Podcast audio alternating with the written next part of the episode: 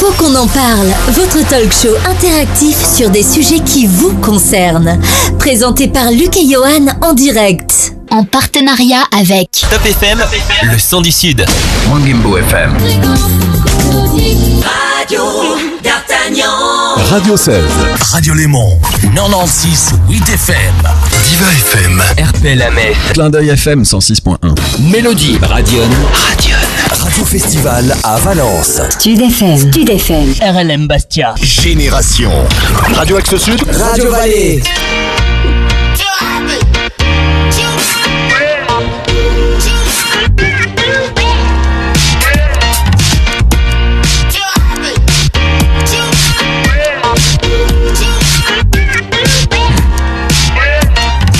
Quel plaisir de vous retrouver à chaque enquête de Faux qu'on en parle sur les ondes de votre radio. Bienvenue à toutes et à tous, toute l'équipe mobilisée pendant près d'un mois pour ce nouveau numéro consacré aux menaces que peuvent représenter Internet et tous les objets connectés via Wi-Fi, Bluetooth, ondes radio.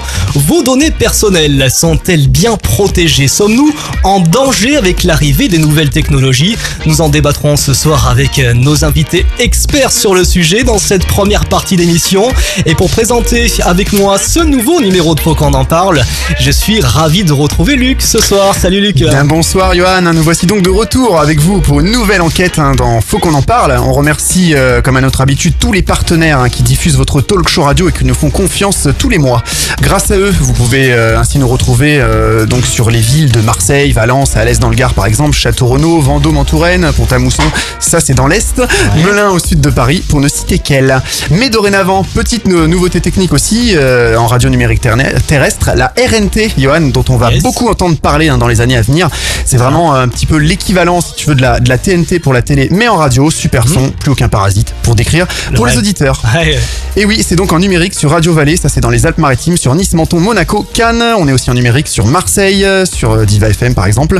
Pour continuer dans votre lancée, vous avez toujours hein, tous été euh, nombreux, euh, plus nombreux et nombreuses à nous écouter. On vous en remercie à laisser des tas de messages sur notre répondeur. Je rappelle le numéro, c'est le 07 839 839 75, ainsi que sur les réseaux sociaux comme Facebook sur notre page Faut qu'on en parle.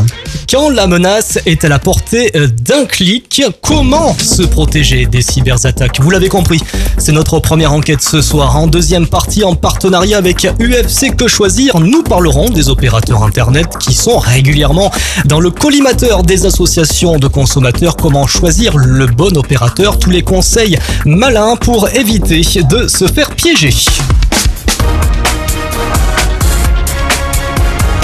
Il est temps de faire notre tour de table pour présenter nos invités experts en informatique qui apporteront, je l'espère, toutes les réponses à ce problème qui nous concerne tous. Et nous avons commencé par saluer Fabrice euh, Galapo, qui est responsable technique d'une société de services informatiques. Bonsoir Fabrice. Bonsoir. Nous avons aussi autour de la table Benoît Rouquette, euh, donc consultant en informatique. Bonsoir. Bonsoir. Nous avons également Bernard Mazad, notre partenaire UFC Que Choisir. Bonsoir Bernard. Bonsoir. Eh bien oui, nous sommes de retour sur votre antenne, sur votre radio. Ne la quittez pas, restez bien calés. Nous sommes ce soir dans Faut qu'on en parle pour cette émission spéciale Internet. Alors Mylène, notre journaliste pour Faut qu'on en parle, et Sun Media Production, est partie à votre rencontre pour récolter vos avis sur Internet. Mylène, que tu, tu es donc à proximité de nous.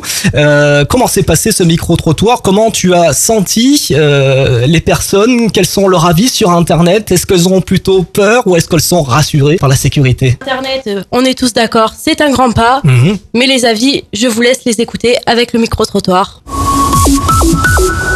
Combien de temps pensez-vous passer sur Internet à peu près? Je passe environ 4 heures par jour. Combien d'objets connectés possédez-vous? Alors, j'ai deux ordinateurs, le téléphone, un portable. Voilà, je crois que c'est à peu près tout. Que pensez-vous de la nouvelle technologie? Euh, c'est un grand pas en avant. Euh, ça permet de faire pas mal de recherches, de lire, euh, de, de- de commander sur Internet. Euh, C'est très intéressant. Donc que du positif pour vous? Euh, Il y a du positif, mais il y a quand même un peu du négatif. Euh, par exemple, euh, pour les jeunes qui vont sur des sites qu'il ne faudrait pas et tout ce qui se passe avec euh, la politique actuelle. Utilisez-vous des réseaux sociaux? Euh, Facebook. C'est un site, euh, on met trop de choses personnelles dessus, donc euh, moi il y a un moment ça, ça va. Des fois je, je, je vais pas très très loin parce que ça, il y a trop de trucs personnels en- dessus et ça ne m'intéresse pas trop. Avez-vous déjà été piraté? Eh bien heureusement non, jamais. Et j'espère que ça arrivera jamais. Mais j'ai des personnes autour de moi qui ont été piratées et ça n'a pas été la joie parce qu'ils ont été obligés de tout changer, leurs mots, leurs codes, enfin tout. C'est assez désagréable. Et est-ce que vous achetez souvent sur Internet? Euh, souvent, non, mais ça m'arrive. Oui, j'achète sur Internet. Vous n'avez pas peur de vous faire voler vos données euh, personnelles, de votre carte bancaire par exemple? Euh, bah non, puisque si on va sur des sites sécurisés, d'abord, premièrement, il y a le sigle, et deuxièmement, euh, non, ça, j'ai pas peur parce que c'est assez bien sécurisé. Que pensez-vous des nouvelles technologies, de la technologie en ligne, etc. Je, je pense que c'est une formidable avancée qui malheureusement n'a pas été assez euh, encadrée et assez euh, bornée, ce qui fait qu'on peut dénoncer euh, aujourd'hui beaucoup de dérives euh, pour un public euh, non averti, euh, enfants ou euh, personnes vulnérables. Avez-vous déjà été piraté?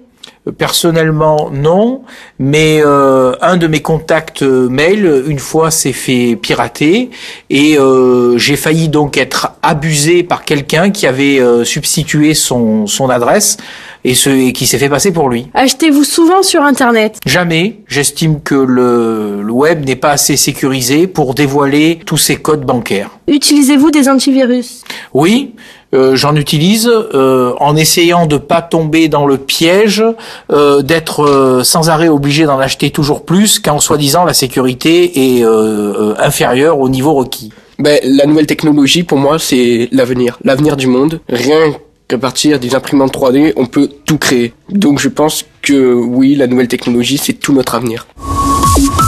Ouais, merci hein, pour toutes ces réactions recueillies par euh, Mylène. Et puis tout à l'heure, euh, Brice, notre community manager, nous communiquera vos réactions. hein. Elles ont été euh, nombreuses via les réseaux sociaux. Luc, est-ce que tu peux nous communiquer quelques statistiques sur l'usage d'Internet Par exemple, le nombre d'internautes, combien de temps on y passe euh, On t'écoute. hein. Oui, donc euh, sur 66 millions de personnes, hein, 83% sont des internautes, 66 millions de personnes en France bien sûr, 42% sont inscrits sur Facebook, soit environ 28 millions de membres, 75 millions de téléphones, et oui, il y a plus de téléphones que d'habitants en France. Euh, Les Français passent en moyenne 4h25 euh, devant leur ordinateur sur le net chaque jour, et les mobinautes y passent quand même 2 heures.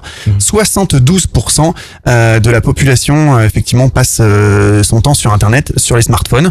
Une heure et demie sont consacrées chaque jour à la consultation des réseaux sociaux. Petit chiffre, euh, dans le monde, il y a 3 milliards 200 millions d'internautes, soit environ 43% de la population mondiale, et 2 milliards 800 millions de personnes utilisent les réseaux sociaux. Euh, on y passe euh, donc en moyenne 2h25 sur les passe combien de temps sur Internet en France, par exemple, le chiffre En France, alors précisément, c'est 4,8 heures par jour sur un ordinateur, 2,1 précisément sur les mobiles, une évolution de plus de 900% sur les 15 dernières années. 70% des internautes sont donc des utilisateurs quotidiens. Il y a 8 nouveaux utilisateurs d'Internet par seconde. Euh, 144 milliards d'emails échangés par jour. C'est énorme. hein. 70% de spam hein, quand même. On en parlera, les spams et le phishing. C'est pas étonnant. Euh, environ 430 millions de pirates dans le monde. Ça fait beaucoup de monde, hein, tout ça. hein. Et au niveau des débits d'internet, euh, en France, hein, on est en- autour des 7 mégabits. Euh, En moyenne dans le monde, c'est 4,5 mégas. Et le record, c'est la Corée du Sud qui le détient avec 25 mégabits de bande passante. D'accord. Une minute euh, type sur Internet. Qu'est-ce qui se passe là? Une minute type, c'est quoi? C'est 5 millions de recherches Google, c'est 2,76 millions de contenus partagés sur Facebook, Ah ouais. 347 000 photos partagées sur WhatsApp, euh, 270 000 tweets envoyés. Enfin, c'est quand même euh, assez impressionnant. Euh, des milliards de photos, euh, des, des Ouais. heures de vidéos téléchargées sur YouTube, euh, plus de 72 heures de vidéos par seconde. Effectivement, elles ont le vent en poupe, hein, toutes ces applications là, Instagram, euh, tout ce qui est euh, partage de photos instantanées, Ah, tout ça. Euh, folie. les, les réseaux sociaux. Eh bien oui. Faut se méfier de tout ça peut-être, non? Tiens, on va demander à nos invités. On va faire un petit quiz. Quels sont euh, les top 10 les plus visités en France? Euh, bah, On va faire Le tour, internet, le, le ouais. tour de table. On va s'amuser un petit peu. Et puis même vous sur le, le faut qu'on en parle.fr sur le site Ça internet. commente hein, déjà. ou sur la page Facebook. Alors, euh, tiens, une bonne réponse, eh bien, voilà, mauvaise réponse. tout simplement. Voilà, on Oh va là là. commencer. Par exemple, avec euh, Bernard. Bernard. Alors, d'après vous, hein, le, le- Le, le parmi les premiers, je pense qu'il y a Google. Google, très on bien, va faire un tour de bien. table avant de donner les réponses. Ouais, il y a quoi, il y aurait quoi d'autre? Euh, Il y aurait euh, euh, Yahoo peut-être aussi? Yahoo. Yahoo. Ouais. C'est pas dans le top. Si, si, Enfin, ça, c'est plutôt un moteur de recherche. top 10, hein, mais- ouais, ouais. des moteurs de recherche, effectivement. Sinon, euh, Facebook aussi, en fait, Ah. les réseaux. C'est trop facile. On va poser la question à Fabrice, notre expert informatique, un de nos experts info. Alors, bah, je dirais effectivement Facebook, hein, Mhm. Microsoft. Microsoft, ah, il fait pas partie du top 10. Eh, Ah, non, bon, bah. Allez, c'est c'est moi qui ai la mauvaise réponse. Euh, très probablement Amazon également. ouais, YouTube. Ouais, bien sûr. ouais. Exactement. Ah bah tiens, on va parler d'un autre classement cette fois-ci, mais les sites les plus visités au bureau. Ça, c'est pas mal, ça. hein. Alors, c'est- quel est le, Alors là- le number one? On va, on va passer la main à Benoît, tiens, autour de la table. Benoît. Pourquoi Benoît? Je sais Hein pas parce qu'on lui a pas donné la main encore. Eh Benoît, oui, vous, euh, vous allez, vous allez souvent sur Internet au boulot en, dehors, pour- en dehors du cadre du travail, je parle. hein. Oui, euh, ça m'arrive effectivement d'aller sur Internet en dehors du boulot, puisque euh, effectivement, comme tout le Heureusement monde. que votre patron ne fait pas partie de cette émission ce soir ou qu'il nous écoute. je sais pas. Heureusement. Oui, bah, après, je pense qu'il aussi passe du temps sur Internet au boulot, donc euh, je pense, comme tout le monde, nous on passe beaucoup de temps sur Internet. Après, euh, faut essayer. Bon alors de justement, euh, comme tout le monde sur au bureau, d'après vous, ils vont où? Facebook, au hasard. Bing, number number one. one. oh, Sur Facebook au bureau, le site numéro 1. Je pense que oui, euh, sans appel quoi. Euh, Google évidemment. Euh, Ouais, c'est ça, Après les sites de vente en ligne, je pense aussi euh, Cdiscount, euh, Amazon. Amazon, ouais. Ouais, ouais. Non, c'est discount. euh, Non, non, non, faut pas partir. Amazon, oui, fait partie du top 10, effectivement. Ouais, c'est ça. Mais vous avez pas encore trouvé le numéro 2 au bureau? Le numéro 2. Le numéro 1, on a dit Facebook. Le numéro 2, Fabrice. YouTube. Tout à fait. C'est fou quand même. Numéro 1, Facebook. Numéro 2, YouTube. C'est quand même... euh, Messagerie perso aussi, je pense, euh, ou Live. Ouais, ces trucs-là, MSN, euh, ouais, ça en fait partie. On se demande en fait euh, où sont les sites professionnels là-dedans? Je vais vous donner un petit peu le classement. Le troisième, c'est Wikipédia. Euh, Il y a aussi Yahoo Actu. Comment ça marche? Arrive en number, euh, numéro 5, euh, numéro 5. Amazon, on dit Le Bon Coin. Eh oui, Le Bon Coin. Euh, voilà ce que font les gens au bureau. MSN, ça existe encore, ça, non Oui, pas- c'est Outlook, Ah oui c'est la messagerie, euh, effectivement, la messagerie euh. Non, mais ça existe toujours. perso, quoi. Ouais. Dailymotion, euh, Le Figaro et Le Monde arrivent en 15e position. C'est les sites, euh, les sites visités au bureau. On va parler maintenant des, des objets connectés. Il y en a 38,5 milliards hein, d'objets connectés. Euh, il y aura 38,5 milliards en 2020, Ouais, en 2020, Johan. On, on y est, on y est, on y est quasiment. hein. C'est, c'est- ça, ça va vite. hein. Euh, ça va très encore, effectivement. ça va exploser. On est à 13,4 milliards. Ah Johan. oui, quand même. Oui, c'est vrai. Et en effectivement, il y a 5 un ans, ça va tripler. Alors, au niveau des cyberattaques, comment ça se passe? Eh bien, il y a une augmentation quand même euh, impressionnante des cyberattaques de plus de 51% en 2014 et encore 38% en 2015. C'est en pleine expansion. Euh, elle vise quand même le plus souvent les banques. Hein. Euh, les banques, c'est le, le plus gros des, des cyberattaques. Dans le business, dans la finance, le commerce. euh, voilà, aujourd'hui, il y a plus de 200 000 cyberattaques par jour. Et la provenance, tiens, on va continuer un petit peu dans le quiz. D'après vous, ça vient d'où les attaques euh, dans le monde? Quel pays? Je pense qu'il y a la Russie qui doit être bien placée. Ah, Elle est pas dans le, j'ai le top 3, donc Ah elle est pas dans le top 3. Fabrice Je dirais la Chine. Tout à fait. Exactement. Benoît, une idée Euh, L'Europe de l'Est, en général. Ça fait pas partie du top 3, mais oui, effectivement. En numéro 2, on a l'Indonésie et en numéro 3, on a les États-Unis. Hmm. On va parler des sites e-commerce. Il y a beaucoup de, de personnes qui font des achats sur Internet. Tiens, par exemple, euh, Bernard, des achats sur Internet. tant Bernard, qu'utilisateur. Il y a quelques années, j'aurais, j'aurais hésité. Aujourd'hui, j'en fais pratiquement toutes les semaines, oui. Mhm. Quel type de choses vous achetez euh, sur le net? Des, souvent de l'électronique, même enfin tout ce qui touche euh, à des. C'est vrai que les, des- les hommes, des c'est souvent de, ouais. tout ce qui est un, un peu high-tech. Les femmes, hein. c'est les vêtements, les chaussures, ce genre de choses. Hmm. Mais en toute Des sécurité, voyages, des voyages aussi. vous vous sentez en sécurité quand même? Et je me sens tout à- assez bien sécurisé, oui. Parce que quand même, aujourd'hui, un Français sur deux a été euh, victime d'une attaque de cybercriminalité. hein. C'est énorme, hein, statistiquement parlant. Faire attention aux mots de passe qui sont choisis. Il faut être euh. vigilant. Ouais. Je, Mm. pense, je pense qu'il faut être vigilant. Nous, on le conseille souvent à nos adhérents parce qu'on on a des des consommateurs qui se sont fait avoir et qui qui ont été peut-être pas assez prudents. Ben, on va dire qu'il y a des sites qui sont exigeants et d'autres qui le sont moins, euh, Luc. hein. Oui, oui, oui. Et on peut aussi noter qu'il y a une différence hein, de génération. La cybercriminalité, quand même, touche plus finalement la jeune génération, euh, qui est plus connectée que les pépi boomers, qui sont moins habitués à Internet, mais qui sont quand même beaucoup plus méfiants. Après, oui, on a un petit classement euh, au niveau des, des statistiques avant de rentrer dans le, dans le débat. Euh, au niveau des sites Internet les, les plus ou moins sécures. Euh, alors donc, euh, les Ouais. neuf sites les plus exigeants, c'est notre ami à la pomme. Bon, on va citer, on va citer plein de marques. Donc voilà, bon, allez, c'est Apple.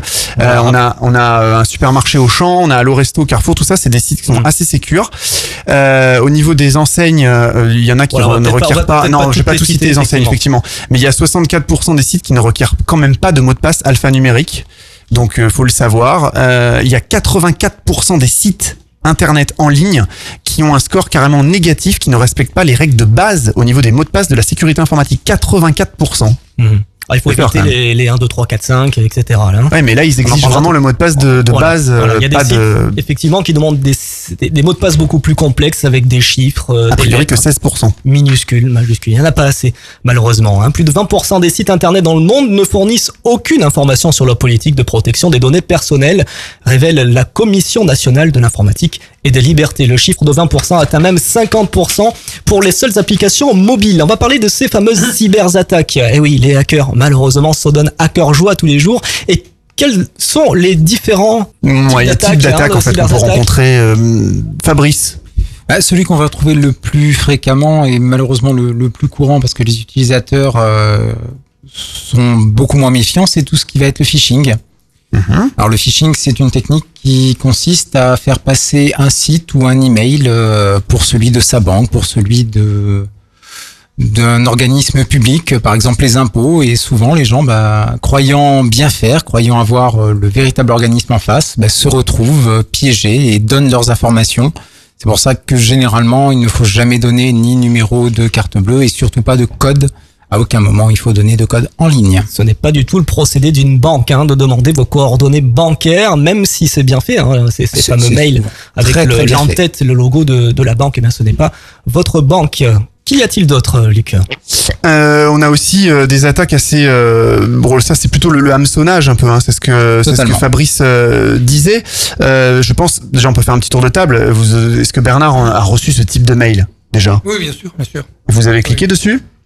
Euh, non, pas que j'ai cliqué, mais euh, sans assister, quoi. sans, sans insister On vous a demandé votre numéro de carte bleue, vous êtes arrêté là Sans suivre le lien, parce que bon, effectivement, si je reçois un mail de mon opérateur, je l'ouvre et quand je me rends compte que c'est que les questions posées ne correspondent pas au, euh, je j'arrête. Fabrice, donc je suppose que vous en avez reçu? Tout à fait, j'en ai effectivement reçu, mais j'essaye d'être vigilant. Après, euh, c'est tellement bien fait et le ce, ce côté euh, vraiment hameçonnage et, et prise en compte de, de toutes les petites subtilités qu'on peut avoir sur le véritable site est quand même assez, euh, c'est c'est très très bien fait.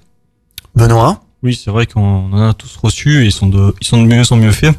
Euh, moi, je pars du principe que dès qu'on me demande quelque chose, c'est faux. Donc, euh, je réponds absolument à rien. Dès que Un principe de base, alors, chez ouais, c'est un principe de base. Euh, Un côté un peu euh, euh, paranoïaque, on pourra dire, mais euh, je pars du principe, voilà, si je reçois un mail où on me dit euh, vous avez gagné de l'argent, on doit vous rembourser quelque chose, ou on me demande quelque chose, poubelle direct. Direct poubelle. Ouais. Et euh, c'est ce que je conseille autour de moi parce qu'effectivement c'est euh, quasi systématiquement euh, du hameçonnage. Et c'est vrai qu'ils sont de mieux en mieux faits et très simple de se faire avoir. Donc euh, c'est plus simple euh, effectivement de, de béner directement quand C'est vrai que vous avez déjà vu ça, euh, recevoir un mail. Coucou, on vous doit de l'argent. euh, Cliquez ici, on vous rembourse quoi. Depuis quand on nous envoie de l'argent Euh, comme ça la, la CAF, effectivement, qui vous envoie des mails. Alors, euh, étant donné, je peux, je peux en parler, j'ai des enfants et on, on reçoit les euh, l'assistance de la CAF pour, euh, pour page d'emploi. Et en l'occurrence, euh, sur le site de la CAF, on peut voir nos remboursements et ils vous enverront jamais de mail. Quoi. Ne rêvez pas. Jamais de mail pour ça. Pareil, les impôts, tout ce genre de choses. Non, non, je pense qu'effectivement, euh, c'est. Euh, ils, bon, ils se trompent rarement, ça peut arriver, hein, euh, mais euh, ils vous enverront pas de mail. Quoi. Ça vous de vous en rendre compte et d'a- d'aller euh, réclamer. Quoi. Souvent, il y a des fautes d'orthographe aussi dans le mail. C'est Aussi, comme mais ça de moins en moins de- de maintenant. moins en moins, Ouais, ouais, c'est- il c'est il s'améliore de mieux quand en mieux même. fait, hein. Même si c'est des Chinois. 43% on a dit.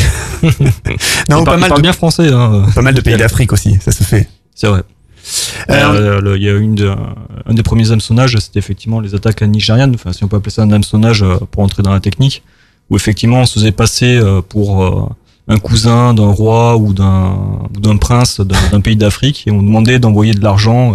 Je pense que c'était une des premières euh, une des premières arnaques sur Internet, en tout cas une des plus connues. Quoi. Ça, ouais, l'arnaque comme ça, ouais. Liée à, à la nigériane, même si aujourd'hui euh, En fait, ils pas vont forcément lié au Niger. hein, mais- Là-bas, ils vont dans des cybercafés, je crois, hein, c'est ça, non?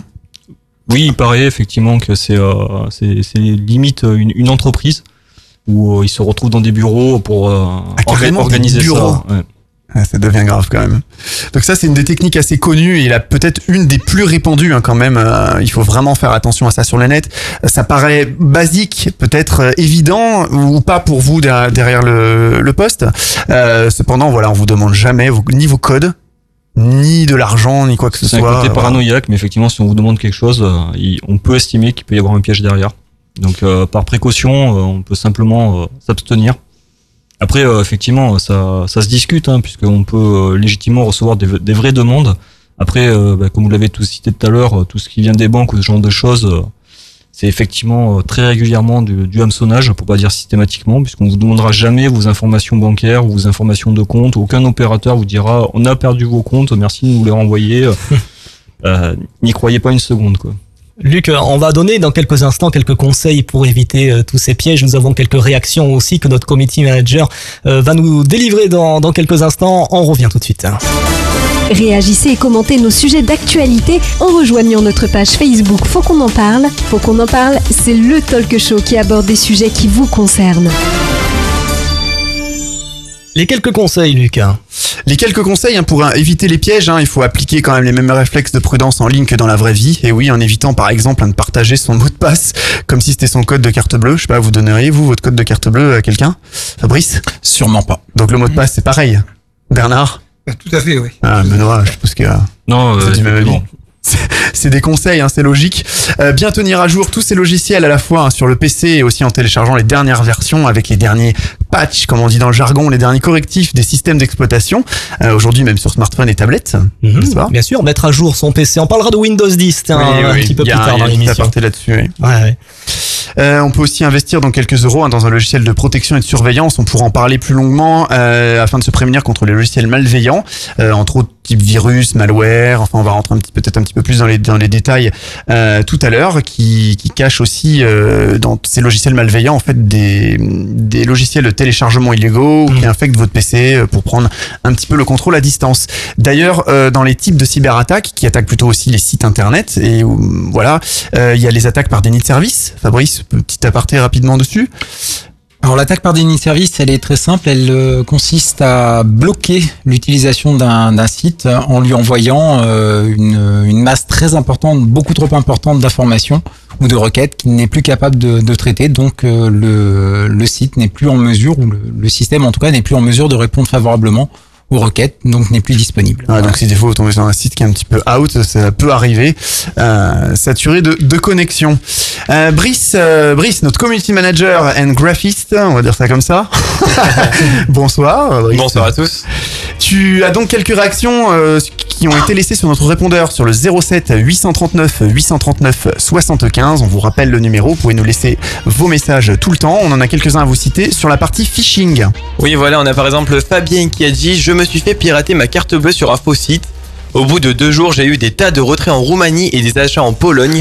Ma banque m'a tout remboursé car ma carte est utilisée en- à la fois en France et en Roumanie, ce qui m'a euh, donc sauvé la vie. Je ne pouvais pas être aux deux endroits à la fois. On a également Régis qui lui a réagi euh, sur les réseaux sociaux. J'ai eu un cheval de Troie sur mon ordinateur qui espionnait tout ce que je tapais au clavier. J'ai donc mis un petit moment à m'en rendre compte. Un jour, des amis m'ont dit que c'était possible de recevoir des virus par mail et j'avais donc constaté que des codes sur des sites avaient donc été euh, piratés. Et pour finir, on a Antonin qui nous dit mon fils surfe sur n'importe quoi sur son PC.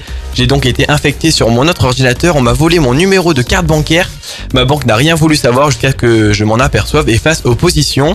Et euh, juste toujours dans le phishing, on a Stéphanie. J'ai reçu un courrier des impôts, on en parlait tout à l'heure, en me demandant de confirmer ma carte bancaire pour un crédit. Naïve, euh, j'ai bien évidemment cliqué dessus, j'introduis ma numéro de carte et euh, on l'a ensuite dérobé plus de 3000 euros avant que je m'en rende compte. Faut qu'on en parle, c'est également sur le web. Retrouvez toute l'actu de votre émission ainsi que nos enquêtes en replay sur fautquonenparle.fr.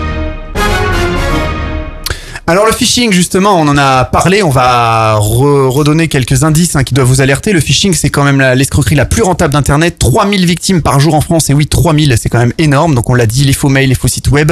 Euh, comment on fait pour s'en protéger? Ça, on peut en débattre. Il y a plusieurs indices euh, qui doivent vous alerter. Alors on l'a dit, hein, la, la présentation du mail, c'est ça Fabrice? Totalement, la présentation, quelques fautes d'orthographe, même si aujourd'hui c'est quand même beaucoup moins, beaucoup moins flagrant.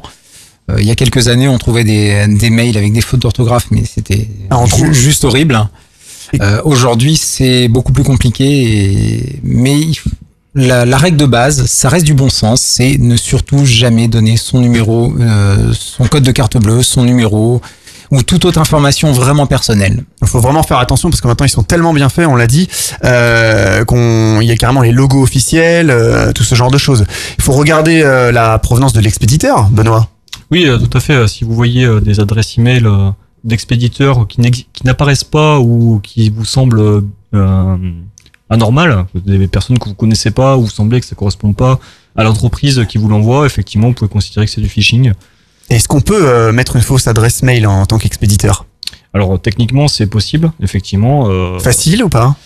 Ça, oui et non. Effectivement, ça, ça l'a porté quand même assez simplement, euh, moyennant un peu de recherche. Aujourd'hui, je pense que ça, ça fait, c'est un autre aspect de. Un spécialiste de messagerie pourrait y arriver. Oui, je pense même pas un spécialiste de messagerie. euh, il suffit de rechercher rapidement sur Internet euh, comment, Ah, ex- comment expédier avec une autre adresse pour simplement trouver euh, le, moyen technique d'y arriver. Je pense qu'aujourd'hui, c'est à la portée de, de beaucoup de gens. On peut recevoir euh, un mail, de, je sais pas moi, euh, contact@caf.fr, euh, ça, ça c'est possible. Alors oui, après euh, techniquement, euh, il faut passer à un moment donné par certains biais euh, pour y arriver. Euh, on va dire que c'est quand même pas à la portée euh, non plus euh, d'un euh, d'un enfant ou il faut rechercher un petit peu vraiment euh, aller là-dedans. Après de là à dire que quelqu'un qui envoie un faux mail avec une autre adresse fasse de, du hameçonnage, euh, faut faut relativiser aussi. hein. Le, le hameçonnage vraiment organisé, euh, c'est à but lucratif, clairement. hein, c'est pour gagner de l'argent. Donc là, on parle de personnes qui sont vraiment très organisées pour le faire. Euh, je vois mal euh, quelqu'un seul dans son garage euh, organiser de lui-même euh, du hameçonnage. euh, même si rien n'en vrai- un empêche. vrai geek euh, peut, quand même. Un, un vrai geek pour y arriver. Après, euh, tout seul, c'est difficile Ouais, de faire dire un chose soir, de, un, de lycéen, rentable. qui- un lycéen qui rentre chez lui, dit oh bah ce soir je fais un petit mail d'hameçonnage, tranquille. Ah, Voilà, c'est- ça, ça paraît, ça paraît un peu bizarre. Quoi. Oui, alors, il peut le faire, mais il faut qu'il y trouve l'intérêt euh, dans l'absolu. Quoi. Là où il faut être très méfiant parce qu'il joue le plus souvent l'empathie hein, avec une personne qui a besoin d'aide, par exemple. L'urgence, l'urgence, votre électricité sera coupée. Si vous ne réagissez pas vite, euh, la peur, par exemple, vous risquez d'être poursuivi si vous ne payez pas. Euh, on vous fait miroiter une promesse d'argent ou un remboursement. Les liens hypertextes aussi. Oui, hein, donc effectivement, les liens, il faut bien vérifier. Par exemple, si on vous dit cliquez ici euh, pour accéder à votre compte ou quelque chose comme ça. Euh, souvent, quand on, il me semble, c'est ça. Hein, Fabrice, vous pouvez expliquer un petit peu comment ça marche le, phishing par dans les liens hypertextes. Alors le phishing dans les liens hypertextes ou dans certaines images, hein, quand on reçoit des, des mails, on peut avoir des, des images et euh, on va cliquer sur cette image ou on va simplement ouvrir le mail. Hein, avec euh, certains clients de messagerie maintenant sont, sont protégés, mais des, des produits un petit peu plus anciens le sont moins. Vous allez ouvrir le mail avec l'image et l'image va automatiquement euh, télécharger des informations, télécharger des euh, euh, des programmes sur votre ordinateur. Ah, carrément. Carrément, oui, tout à En fait. cliquant sur l'image. Alors même sans cliquer, hein, il y a certains certains outils qui permettent sans cliquer simplement d'ouvrir le mail. Vous ouvrez le mail et, euh, le, Et ils malheureusement prennent- le comme on dit le mal est fait Ils déjà. prennent totalement le contrôle de votre ordinateur. Complètement. Ouais. À ce Complètement. moment-là. Ça peut aller jusque-là, oui. Après, euh, c'est aussi euh, vous rediriger vers des faux sites. Souvent, c'est le, c'est le plus simple. Alors comment on fait pour pas justement tomber dans le panneau? On voit un lien, euh, je sais pas moi, bon, on parlait, bon, on va reciter la cave, pourquoi pas. Euh, voilà, www.cave.fr, c'est le, le, le texte qui est écrit. La personne passe sa souris dessus, elle clique. Comment on fait? Est-ce qu'on peut repérer que derrière ce, ce texte, ce lien hypertexte, c'est bien le bon site? Alors à une époque, les, euh, les sites étaient euh, pas super bien faits. On se rendait compte euh, par des, euh, des thèmes graphiques ou la façon dont était présenté le site. On n'est pas forcément, on retrouvait pas le site qu'on avait l'habitude d'aller. C'était facile de entre guillemets de se repérer ou en tout cas de se dire mais euh, c'est anormal de soulever le, le questionnement de, la part de l'utilisateur. Aujourd'hui, euh, ils les font de mieux en mieux.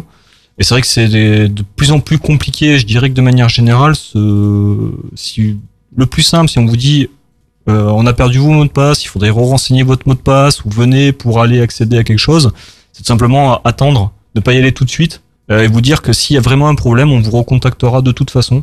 Et euh, il y a de plus de chances qu'effectivement, euh, euh, si, si on vous recontacte concrètement par téléphone ou par courrier, que là ce soit pas de, du hameçonnage. Quoi. Alors ce qui peut être rassurant, c'est d'être connecté aussi sur un site sécurisé. On parle du fameux HTTPS, donc un site sécurisé. Est-ce qu'on peut être sur un faux site? Sécurisé Comment euh, ces sites internet obtiennent ce, ce certificat de sécurité? Alors, euh, pour qu'ils obtiennent le certificat de sécurité, on va déjà poser la- euh, voir comment ça se, ça s'obtient pour des, des vrais sites, des, des sites légitimes. Intéressant comme information. Euh, oui, alors Mhm. effectivement, euh, alors il y a différents niveaux de sécurité. Alors vous voyez dans votre barre, il y a un petit cadenas qui va apparaître vous indiquant Ouais. que vous êtes sur un site sécurisé. Souvent, c'est ce qu'on vous dit un peu partout à la télé, dans les médias. On dit regardez qu'il y a un cadenas et là, c'est sûr, c'est sécurisé. Alors, Est-ce que ça l'est vraiment Et, et, euh, alors il y a différents niveaux de sécurité dans le cadenas. On voit il y a des codes couleurs aussi, euh, qu'on vous voyez aussi avec une barre verte. En fait, il y a différents niveaux de certificat de sécurité où les entreprises sont obligées de renseigner des informations, adresse postale, euh, personnes physiques ou morales qui sont derrière euh, l'entreprise, en fait. Donc il y a des organismes qui vendent ces certificats qui sont tenus de vérifier euh, que ces informations sont exactes. Donc effectivement, il y a des codes comme ça pour arriver à se dire, ben, si vous voyez un site avec un bandeau vert et un cadenas, c'est à peu près, vous pouvez être à peu près sûr que c'est bon. Quoi. Des faux sites avec du HTTPS, ça va être plus compliqué. Ce qui va se passer, c'est que vous allez le voir, mais il y aura un petit, euh, une petite croix rouge. Vous verrez le HTTPS, vous verrez le cadenas, mais à côté il y aura un indicateur qui vous dit que le site. euh, Pour quelle raison Parce que le le cer- parce que certificat le est- certificat correspond pas réellement au nom de l'entreprise ou le- il y a un problème dans le certificat, même si c'est un certificat. Parce qu'on va mettre de côté euh, la partie purement technique de la partie euh, euh, récupération de, du, euh, de l'information exacte. Mhm. Et donc effectivement, si vous voyez une croix rouge et que c'est oui, vous savez pas où vous allez, euh, vous n'êtes pas sur le site de votre entreprise ou on vous a pas indiqué avant que c'est normal que vous arriviez, vous arriviez sur cette page-là, ça sera un faux site. Par contre, c'est vrai que la plupart des sites d'hameç- d'hameçonnage n'auront pas forcément euh, ce cadenas-là. Donc ça aussi, c'est un indicateur intéressant parce qu'aujourd'hui, euh, euh, je dirais que une très grosse majorité des sites légitimes, des entreprises comme des banques ou de la CAF auront ce certificat-là. quoi.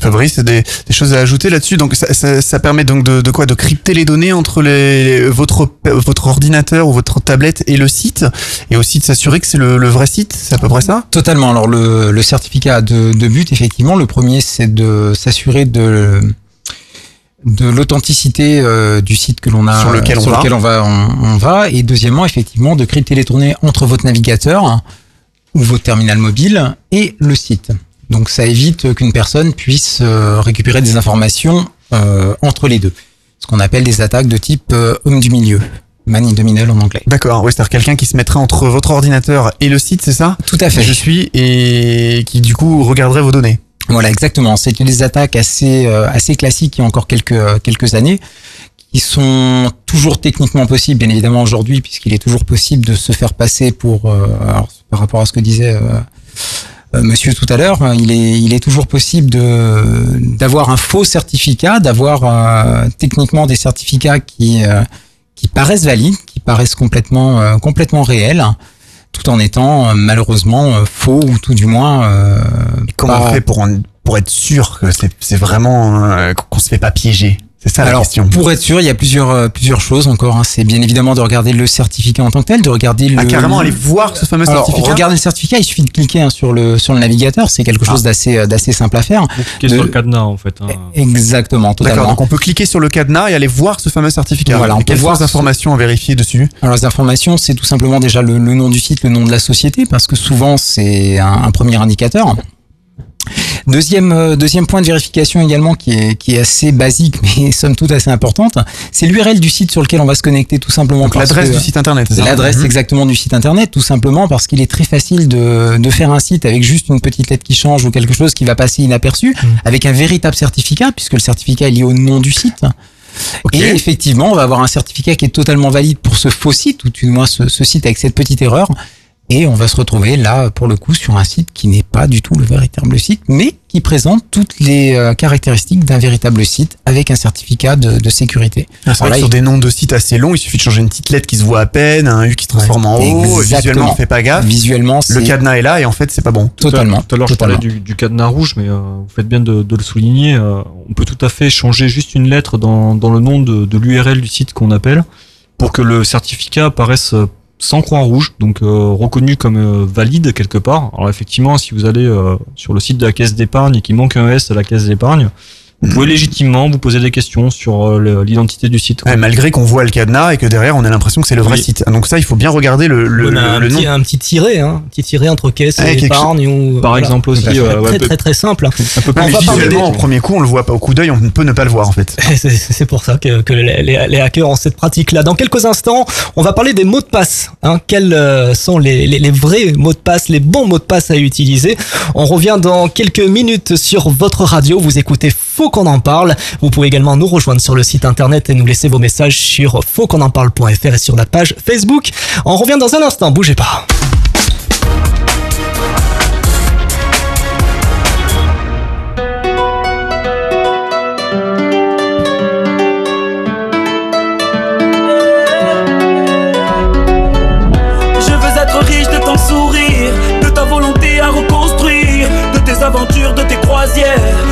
Victoire face au cancer, de ton mariage, de ta grossesse, de ton pardon, de ta sagesse, de ta liberté loin de l'enclos, de ta différence, de ton drapeau.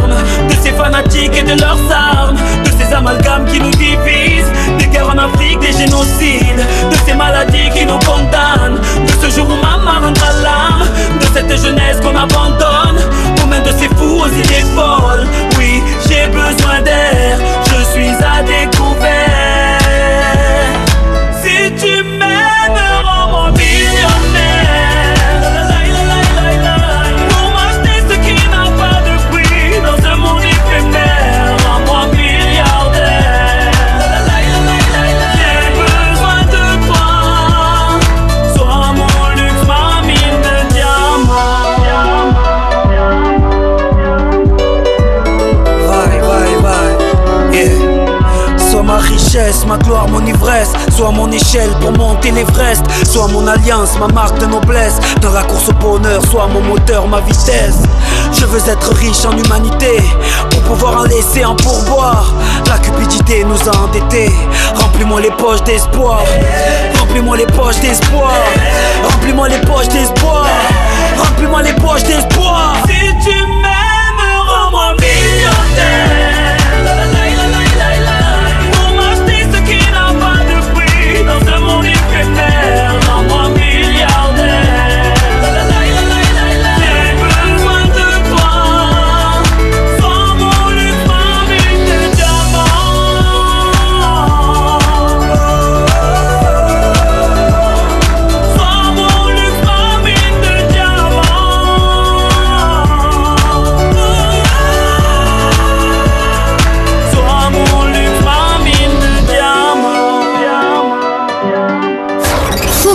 Parle, votre talk show interactif sur des sujets qui vous concernent.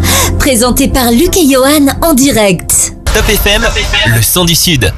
Génération. Radio Festival Vallée du Rhône. Radion. Mangimbo FM 99.7. Radio 16, 99.2. RLM Bastia 106.7.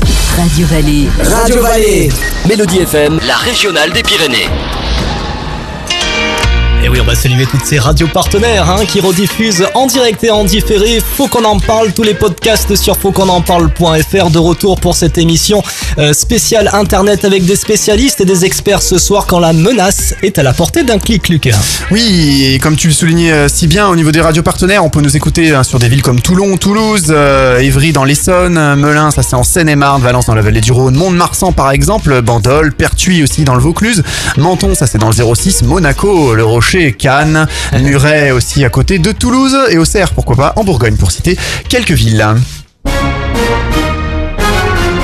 Retour dans Faut qu'on en parle. On a euh, parlé, évoqué dans, il y a quelques instants les mots de passe. Un bon mot de passe sécurisé, c'est quoi? Fabrice. Fabrice. Alors tout d'abord, un bon mot de passe, c'est un mot de passe euh, qu'on va appeler alphanumérique, hein, à savoir donc euh, des des chiffres et des lettres. Comme le jeu. un- exactement comme le jeu. Bonsoir maître Capello. Donc euh, chiffres lettres, on va éviter bien évidemment tout ce qui est date de naissance, tout ce qui est prénom des enfants, tout ce Le- qui le est truc que euh, met tout le monde, quoi, en fait. Exactement ce que ce que l'on va trouver très très fréquemment. euh. La date de naissance du chien, c'est plus sympa quand même? C'est c'est ça, c'est plus sympa, mais C'est juste le principe que c'est une date de naissance et que c'est facile à trouver. Exactement, exactement. Combien de temps pour craquer un mot de passe avec une date de naissance? Alors, Avec une date de naissance, ça va être très rapide avec les ordinateurs actuels. On va mettre moins d'une minute. Ah oui, en effet, oui. C'est c'est pas une plaisanterie, quoi. C'est très très rapide. Donc c'est pas les bons mots de passe à utiliser, quoi. Bon mot de passe, donc c'est de l'alphanumérique à minimum de 6 à 8 caractères et quelques caractères spéciaux, typiquement de l'arrobase, du tiret, euh, de l'underscore, euh, voilà. Ah, donc choses- le, vrai mot de passe, ça va être un euh, K majuscule Z Y tiret moins arrobase plus 62 euh, 27. C'est ça. Alors si Et- vous pouvez nous le refaire un petit peu Je moins rapidement et voilà, comme ça c'est. Ça c'était un bon mot de passe. Oui, c'est- un peu le problème, c'est de- d'arriver à se rappeler de, de ce genre de mot de passe. Alors il y a, il y a quand même quelques moyens mémotechniques pour s'en rappeler. Euh, vous pouvez prendre des prénoms, des noms, euh, des dates, euh, mélanger un peu tout ça. Par exemple, vous prenez votre prénom, vous mettez une première lettre majuscule, vous remplacez le chiffre, le- la lettre I pardon par le chiffre 1 par exemple, le A par un arrobase. Euh, vous finissez par un point d'exclamation, ça vous permet quand même d'arriver à Non, vous mais le rappeler truc, c'est de qu'il votre faut mot de s'en rappeler après. hein. Faut trouver Oui, des, moyens, oui, des oui. moyens mémotechniques. Et pas, pas- éviter de le mettre sur le post-it. Bon, ceci J'ai acheté, euh, par exemple, je sais pas moi, j'ai acheté 6 saucisses à mon chien. G majuscule H. je sais Oh là pas. là, par exemple, qu'est-ce Pa- va par exemple, en prenant, que j'ai la, ce soir, en prenant la première lettre de, de- de chaque mot, effectivement, euh, pourquoi pas. Non, Ouais. alors qu'est-ce que j'ai entendu moi aussi? Par exemple, on prend une phrase, voilà, une, une phrase, et puis on va prendre euh, la première lettre de chaque mot dans cette phrase qui va composer aussi Ouais. le, le- pourquoi pas, hein, le, le mot de passe. Vous alternez les majuscules et les minuscules. Mais chacun a son truc en fait. Ah, c'est hein. vraiment le the best practice, j'allais dire. Alors après, euh, faut, faut aussi se rappeler qu'un mot de passe euh, respecte les majuscules et les minuscules. Euh, effectivement, autant le nom d'utilisateur, ce n'est pas systématique, ça dépend de, de là où vous allez. On va dire que de manière générale, le nom d'utilisateur, euh, ça importe peu, les majuscules et les minuscules. Par contre, les mots de passe, Souvent, vous pouvez mélanger. mail, hein, les noms sur les sites. Souvent sur les sites publics, effectivement, ça va être euh, l'adresse email. Euh, après, donc, euh, par contre, votre mot de passe, oui, ça a une importance euh, vraiment notable. Ça, une minuscule n'est pas la même chose qu'une majuscule. Le problème aujourd'hui, c'est Ah, sur le qu'il y mot de a- passe, très important. Sur, sur le mot de passe. Il y a une multitude de sites où on vous demande un mot de passe. Hein. Par Et il exemple, faudrait un mot de passe vous pour avez chaque. votre votre mail, votre banque, Eh, c'est ça le etc. problème. Alors, est-ce qu'il faut toujours utiliser le même mot de passe ou alors sur chaque site, il faut que je me détracasse pour trouver un mot de passe différent, ce qui complique encore la tâche. Si c'est une question de sécurité, effectivement, il faut un mot de, un mot de passe par site. Oui, mais alors euh, effectivement, il faut un, un pense un pense bête après pour se souvenir de tous ces mots de passe. Des post-it C'est pas l'écran à la maison. Alors il y a des navigateurs internet qui euh, se souviennent de tous vos mots de passe Ouais, aussi, qui ça, c'est bien, sauvegardent. ça. Est-ce que c'est sécurisé ça? Dans une certaine mesure, euh, je pense que oui, c'est sécurisé. Après, Ah, mais si on a accès au poste, si un pirate a accès à votre poste. il faudra un mot de passe pour la machine. Alors pour les, les personnes qui nous écoutent, en fait, il y a un mot de passe principal qui va gérer tous les autres mots de passe. Euh, Après, c'est toujours, voilà. c'est toujours pareil entre ça ou le carnet, euh, le carnet papier où on note tous ces mots de passe ou utiliser tout le temps le même mot de passe. Je dirais que le, le pire, c'est d'utiliser tout le temps le même mot de passe. Parce qu'effectivement, le même si- partout, ça, c'est très mauvais. Si un jour quelqu'un le, le récupère, effectivement, euh, je pense qu'un des premiers Bon, tests c'est un peu fera, compliqué, c'est vrai quand on demande aux, aux personnes qui nous écoutent de créer un mot de passe hyper compliqué avec des chiffres, des lettres en minuscules, Et en plus, majuscules. plusieurs mots de passe pour et en chaque plus, site. plusieurs mots de passe pour chaque Oui. site. Alors là, c'est un peu compliqué. Alors après, effectivement, le, le carnet papier où on va noter tous ces mots de passe, trouve que c'est déjà un premier niveau pour, euh, je parle pour vraiment pour le, le tout venant entre guillemets, euh, de noter sur sur un simple un simple carnet euh, tous tous ces mots de passe, parce qu'effectivement, on aura du mal à voler par internet euh, le carnet. Et on peut les noter numériquement quelque part dans un fichier sécurisé ou un logiciel par exemple, Fabrice? Alors effectivement, il existe des logiciels, toutefois c'est pas forcément des logiciels qui sont destinés aux particuliers. C'est plus des logiciels qu'on va retrouver dans le monde euh, dans le monde de l'entreprise. Par contre, une chose qui, comme vous l'avez souligné, la complexité des mots de passe et leur diversité est, est très importante. Donc aujourd'hui, on va retrouver euh, des technologies, des techniques en fait, qui permettent euh, de simplifier le mot de passe tout en augmentant le niveau de sécurité. Je pense notamment à ce qu'on appelle l'authentification multifacteur. Ah, c'est-à-dire alors, c'est-à-dire, ben, je vais prendre un, On un l'a cas déjà que- ce genre Oui, le- vous le rencontrez quasiment tous les jours. On parlait tout à l'heure des achats sur Internet. L'achat sur Internet, vous allez avoir votre, euh, vous allez mettre votre euh, votre code de carte bleue, vous allez mettre votre euh, vos informations personnelles, et à un moment, vous allez arriver sur un sur un dans le process de vente, enfin d'achat, pardon. Vous arrivez sur un site et on va vous demander en fait un mot de passe qui va vous être ou tout du moins un, code temporaire qui vous est communiqué. Alors soit par email mais plus généralement et d'un point de vue sécurité, c'est bien mieux par téléphone. Vous allez recevoir un SMS. Ah, ok. Voilà, c'est ce reçoit, typiquement en fait, on le paye, on reçoit un SMS de sa Exactement. banque Pour valider le paiement, voilà, en fait. hein, À condition qu'à votre banque, vous avez pris l'option sécurité Internet. Alors, personnellement, la mienne, c'est de base. Enfin, voilà. Je sais pas si c'est Aujourd'hui, pareil dans c'est toutes les un- banques, mais. C'est un standard en fait. hein. Typiquement, il y a un standard qui s'appelle le 3D Secure, qui est un standard international. Euh, souvent, vous allez voir un site où vous allez avoir un petit logo qui va être euh, euh, validate, euh, validate for Mastercard ou euh, 3D, oui, ça me dit quelque voilà, chose, ça, 3D, 3D Secure, Secure, Visa Verified par exemple.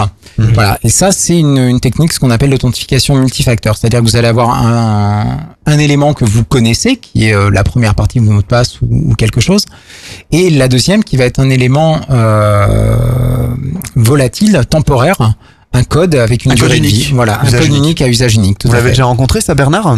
Oui, oui, tout à fait. D'accord. Donc ça, c'est quelque chose qui est mis en place euh, depuis quelques temps par, euh, par les sites de e-commerce. les sites de e-commerce ou euh, typiquement euh, des banques avec euh, qui vont vous donner là un petit euh, un petit accessoire. ce qu'on appelle un, un token hein, Ah, tout carrément simplement. Voilà carrément. Un qui- appareil, il fait un petit appareil un physique. petit appareil ou alors soit un petit appareil soit une application euh, sur votre smartphone qui va vous permettre de générer ces fameux codes à usage unique. À l'instant, on en a besoin. à l'instant on en a besoin avec euh, un délai de validité en fait parce que ces, ces produits là sont, sont basés sur des euh, sur des générations temporelles. Et en fait on va avoir le, le code qui va être valide 45 secondes 30 secondes voilà, Rapprochez-vous auprès de votre banque, euh, différents services existent. On va parler maintenant euh, eh bien de de de de, bah, de Brice, Des tiens. ondes, De du Brice. Wifi, du Bluetooth. Voilà, ça va en parler dans Comment un ne instant. pas se faire pirater Notre community manager qui est là, qui est impatient, il a pas mal de commentaires, on l'écoute. Oui, il y a pas mal de craintes quand même au niveau euh, du Wi-Fi. Par exemple, Didier, chez moi, j'ai peur du piratage du Wi-Fi. J'ai carrément tout désactivé. J'ai un ami qui a été victime d'un piratage et on lui a volé des données personnelles sur son ordinateur. Mhm. On a également Christelle le Wi-Fi, je m'en méfie à la maison, c'est tout coupé, encore des ondes de partout, on n'en peut plus. Surtout qu'on m'a dit que c'était exactement les mêmes ondes que les micro-ondes. Ah, c'est plutôt sanitaire. C'est vrai, ça, c'est les mêmes ondes que les micro-ondes? Euh, Tout à fait, c'est exactement la même bande de Ah. fréquence pour une certaine partie du, du Wi-Fi. Alors Ouais. pas les toutes dernières normes puisqu'on est sur des, bandes de fréquences qui sont un petit peu plus hautes. Oula. Mais effectivement, on est sur le 2,4 GHz qui Fréquence est des micro-ondes. fréquence des micro-ondes, tout à fait. Ça voudrait dire qu'un micro-ondes peut perturber notre réseau Wi-Fi alors? C'est exactement ça. Tout Et là, à fait. et là, t'es grillé.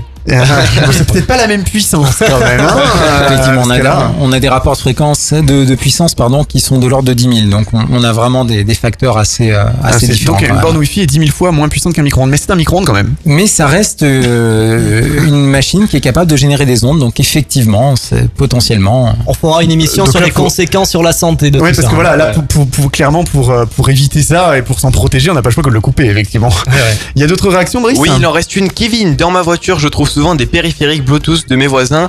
Il est facile de s'y connecter avec le code qui est souvent 0000 ou 1234 où on peut faire n'importe quoi et piloter les téléphones à distance. Ah, pas mal. Enfin, c'est vrai ça C'est vrai, c'est vrai. Effectivement, avec les, les dernières normes Bluetooth, euh, on peut avoir des euh, des distances de- d'utilisation qui sont assez euh, assez importantes, hein, de l'ordre de Plusieurs 100 dizaines de mètres pour le 100. voilà une centaine de mètres pour le pour le Bluetooth Ouais. typiquement, euh, un petit peu moins pour euh, pour les normes ce qu'on appelle Bluetooth basse consommation, puisque là on est de l'ordre de, de 50 mètres à peu près. Oui. Mais euh, ça reste dans un rayon, alors bien sûr c'est en terrain dégagé évidemment, hein, si vous êtes dans un immeuble avec des, des murs de 80 cm d'épaisseur, vous Au aurez le moins de chance, mais euh, vous aurez euh, dans une, une vingtaine de mètres en tout cas le- la possibilité de vous connecter à des périphériques Bluetooth. Sont-elles vraiment sécurisées ces, ces connexions, ces passerelles là Comment on fait pour ne pas se faire pirater? Euh, Au lieu de tout couper à la maison. Alors au lieu de tout couper, il y a déjà le bon sens de mettre des, des codes, d'enlever les codes par défaut, hein, tout simplement. On parlait du, du Bluetooth, on peut très facilement changer sur n'importe quel appareil Bluetooth le code par défaut, Mhm. ce qui permet déjà d'éviter le fameux 1, 2, 3, 4 ou le 4x0 qui, qui sont les clés de, les clés de sécurité euh, les plus, euh, les plus couramment utilisées. Sur les dernières normes également de, de Bluetooth, la- le Bluetooth 4.0, on va retrouver des, des systèmes de- d'appairage qui sont plus fiables, c'est-à-dire que le, il y a plus de code par défaut, mais il va y avoir un code qui va être euh, euh, Échanger, non? qui va être échangé totalement. Voilà. Échanger, hein, c'est-à-dire euh, des, des précisions. Alors, un code généré en fait euh, par le par l'appareil. Effectivement, moi j'ai eu l'expérience il y a pas longtemps. J'ai pris une voiture de location dans le cadre de mon travail et euh, quand j'ai essayé de connecter mon téléphone sur le Bluetooth du, du poste de l'autoradio euh, de la Mhm. voiture en question, effectivement ça génère un code euh, que je dois rentrer sur mon téléphone et c'est ce code-là effectivement qui permet l'appairage. quoi. D'accord. Et Ouais, qui est quoi, peut-être quand on rappelle la fonction. Au début, il génère un code aléatoire, il dit il faut taper ça, sinon vous vous connectez Alors, ça va un petit peu plus loin que le faux taper, puisqu'encore une fois, l'objectif de, de ces dernières normes, c'est quand même de faciliter l'usage euh, tout en garantissant la sécurité. Donc, en fait, le périphérique va envoyer un, un code. Il va vous demander si vous voyez le même code sur votre appareil et vous n'avez plus qu'à valider. Donc, c'est plus simple d'un point de vue utilisateur. Par contre, c'est plus sécurisé parce que le code n'est pas un code déjà à 4 digits, Mmh. mais souvent, ce sont des codes beaucoup plus longs. Et ça permet de garantir un niveau de sécurité, puisqu'encore une fois, le code est éphémère et n'est échangé qu'une première fois. Après, vous pouvez recommencer l'opération, vous aurez un nouveau code. Il y a Kevin là qui nous envoie un, message sur la, page Facebook.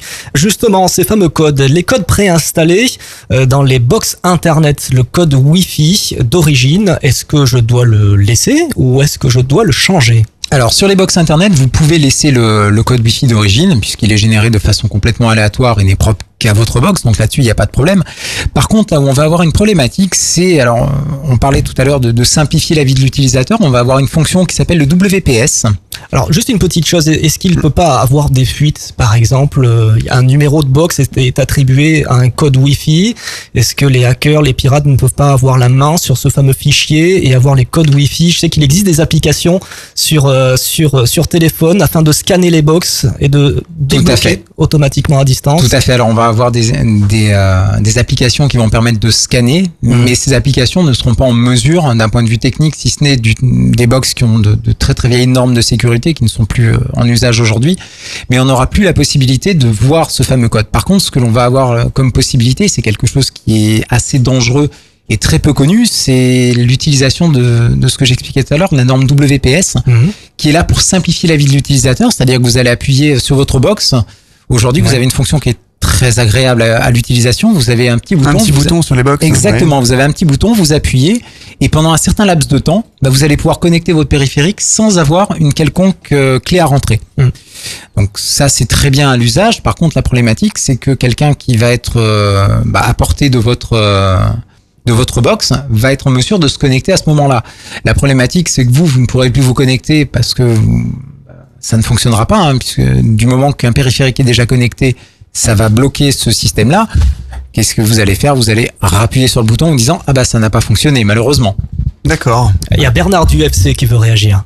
Eh ben moi je je suis pas spécialiste en fait de ces problèmes-là et il se trouve que nos consommateurs, les consommateurs qui viennent nous voir, le, le seul conseil qu'on leur donne, c'est effectivement de prendre de bonnes mesures de, de bon sens, quoi. c'est-à-dire éviter tout de, de donner euh, des choses importantes, à- d'être euh, perméable.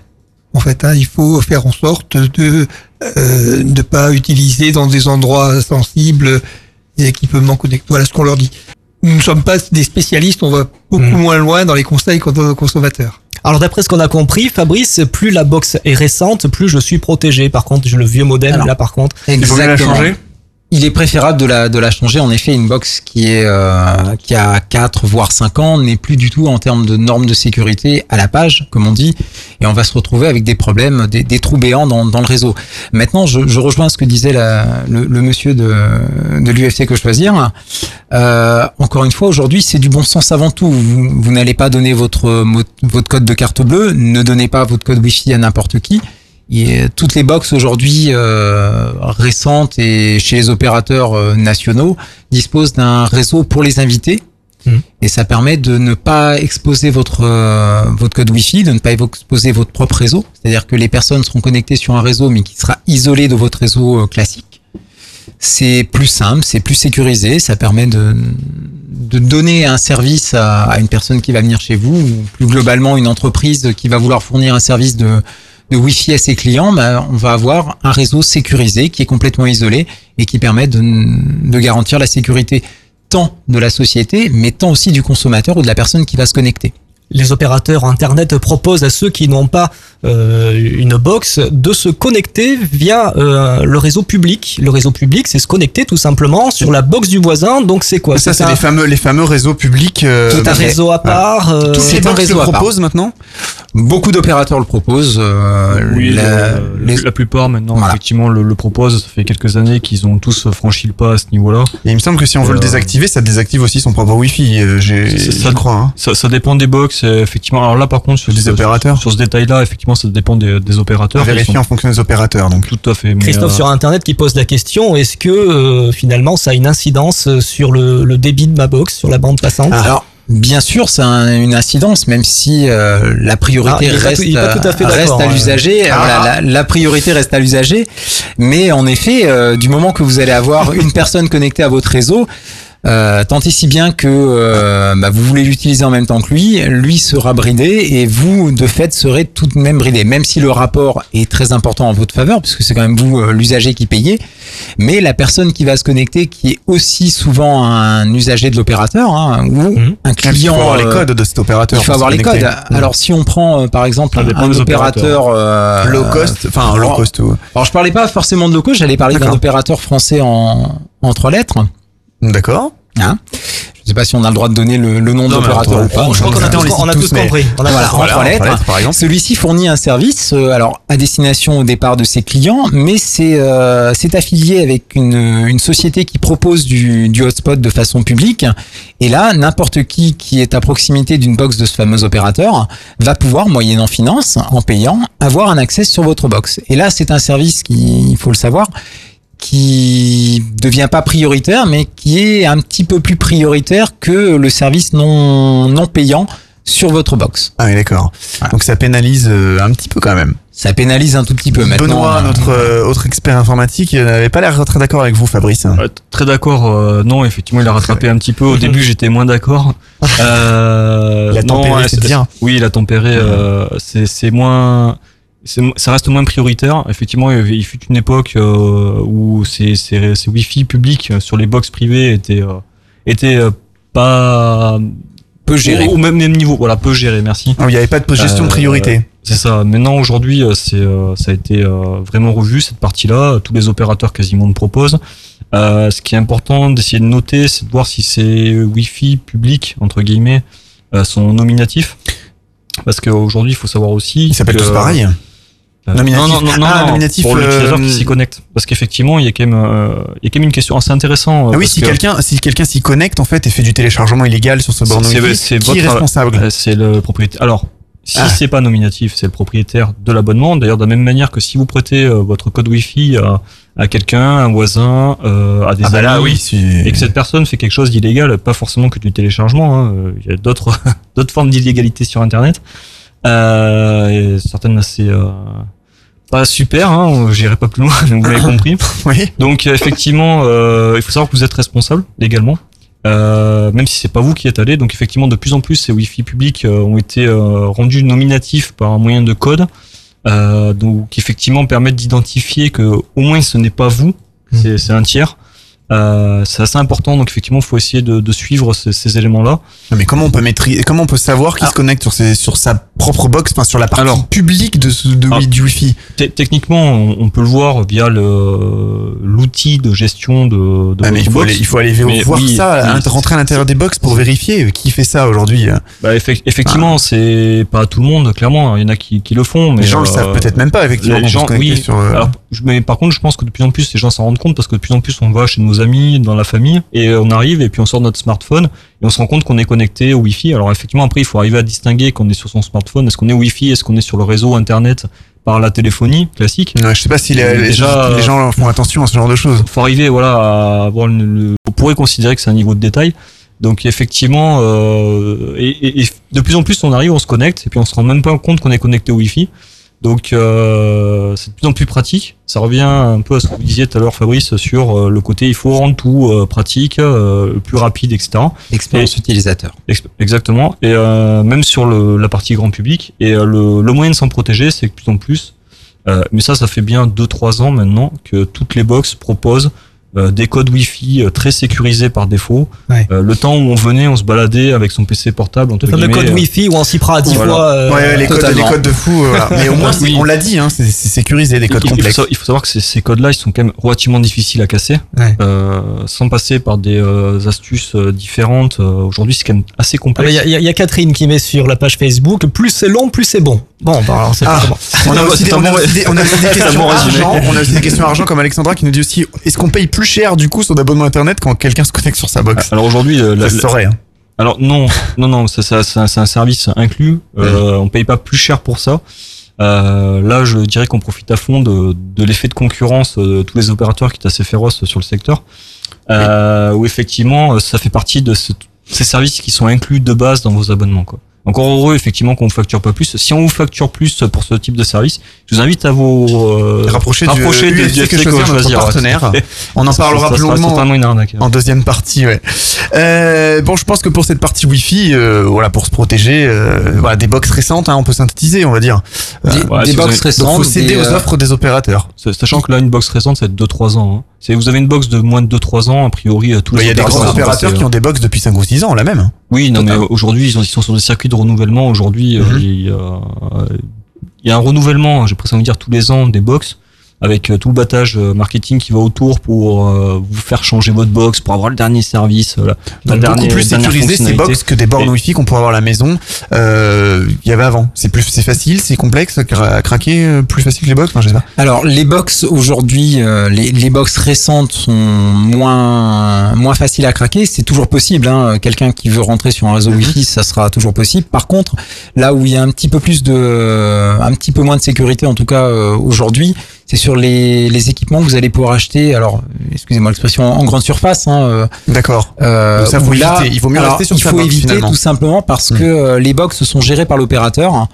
Euh, c'est des niveaux de sécurité qui sont au standard actuel sur des équipements que vous allez pouvoir trouver euh, et on l'a vu notamment avec les soldes récemment des produits que vous allez pouvoir trouver au rabais euh, Alors, je crois qu'on a fait, on, on a fait le tour concernant les réseaux grand public. Hein, euh, je parle du Wi-Fi et du Bluetooth. On, on le souligne, plus votre box est récente, euh, les opérateurs vous les proposent, hein, souvent avec 10 euros de plus sur l'abonnement. Bon, on va y passer. Vous, il y a des entreprises, eh bien, qui utilisent les ondes radio. Et puis une petite anecdote, je sais pas si vous vous en souvenez, hein, c'est passé dans les infos il y a, il y a quelques mois, un fameux panneau d'affichage hein, euh, à qui euh, qui délivrait eh bien le nombre de places disponibles de parking qui a été piraté. Et Il y avait le- eu des, des insultes Ouais. hein, ça dessus. Voilà, le Oui, nombre oui, de Facile de faire ça. été Facile de changé. pirater des panneaux dans la rue. Je vois que ça fait sourire nos invités. de- de ce que- euh, je, je travaille pour effectivement un, un de nos clients euh, qui, qui s'occupe justement de la gestion de, de signalisation sur les panneaux du- d'une grande ville. Donc, euh, D'accord. euh, effectivement, on peut se poser la question de la sécurité de ce genre de choses. C'est Euh, rassurant. euh, L'entreprise va souvent très très vite. Euh, je, je Alors en fait, les, voilà, les panneaux communiquent entre eux, voilà. En fait, il y en a un, il y a un, doit avoir un Et c'est panneau, assez un panneau- facile, euh, d'après un ce que nous dit panomètre qui Benoît. reçoit les informations et puis le panomètre doit diffuser aux autres panneaux et c'est là que, que le hacker intervient et s'interpose en fait. Hein. Alors je suis pas spécialiste sur ce domaine-là précis, mais euh, par contre effectivement de ce que j'avais pu lire à l'époque sur ce qui s'était passé euh, pour arriver à contrôler euh, ce, ce panneau, ça avait l'air assez simple effectivement quoi. Euh, pas allé sur. C'est quand même dangereux, hein, parce que là c'est c'est des places disponibles. s'en ça pourrait mais- être des panneaux sur la sur la- L'autoroute, ou des choses comme ça quoi.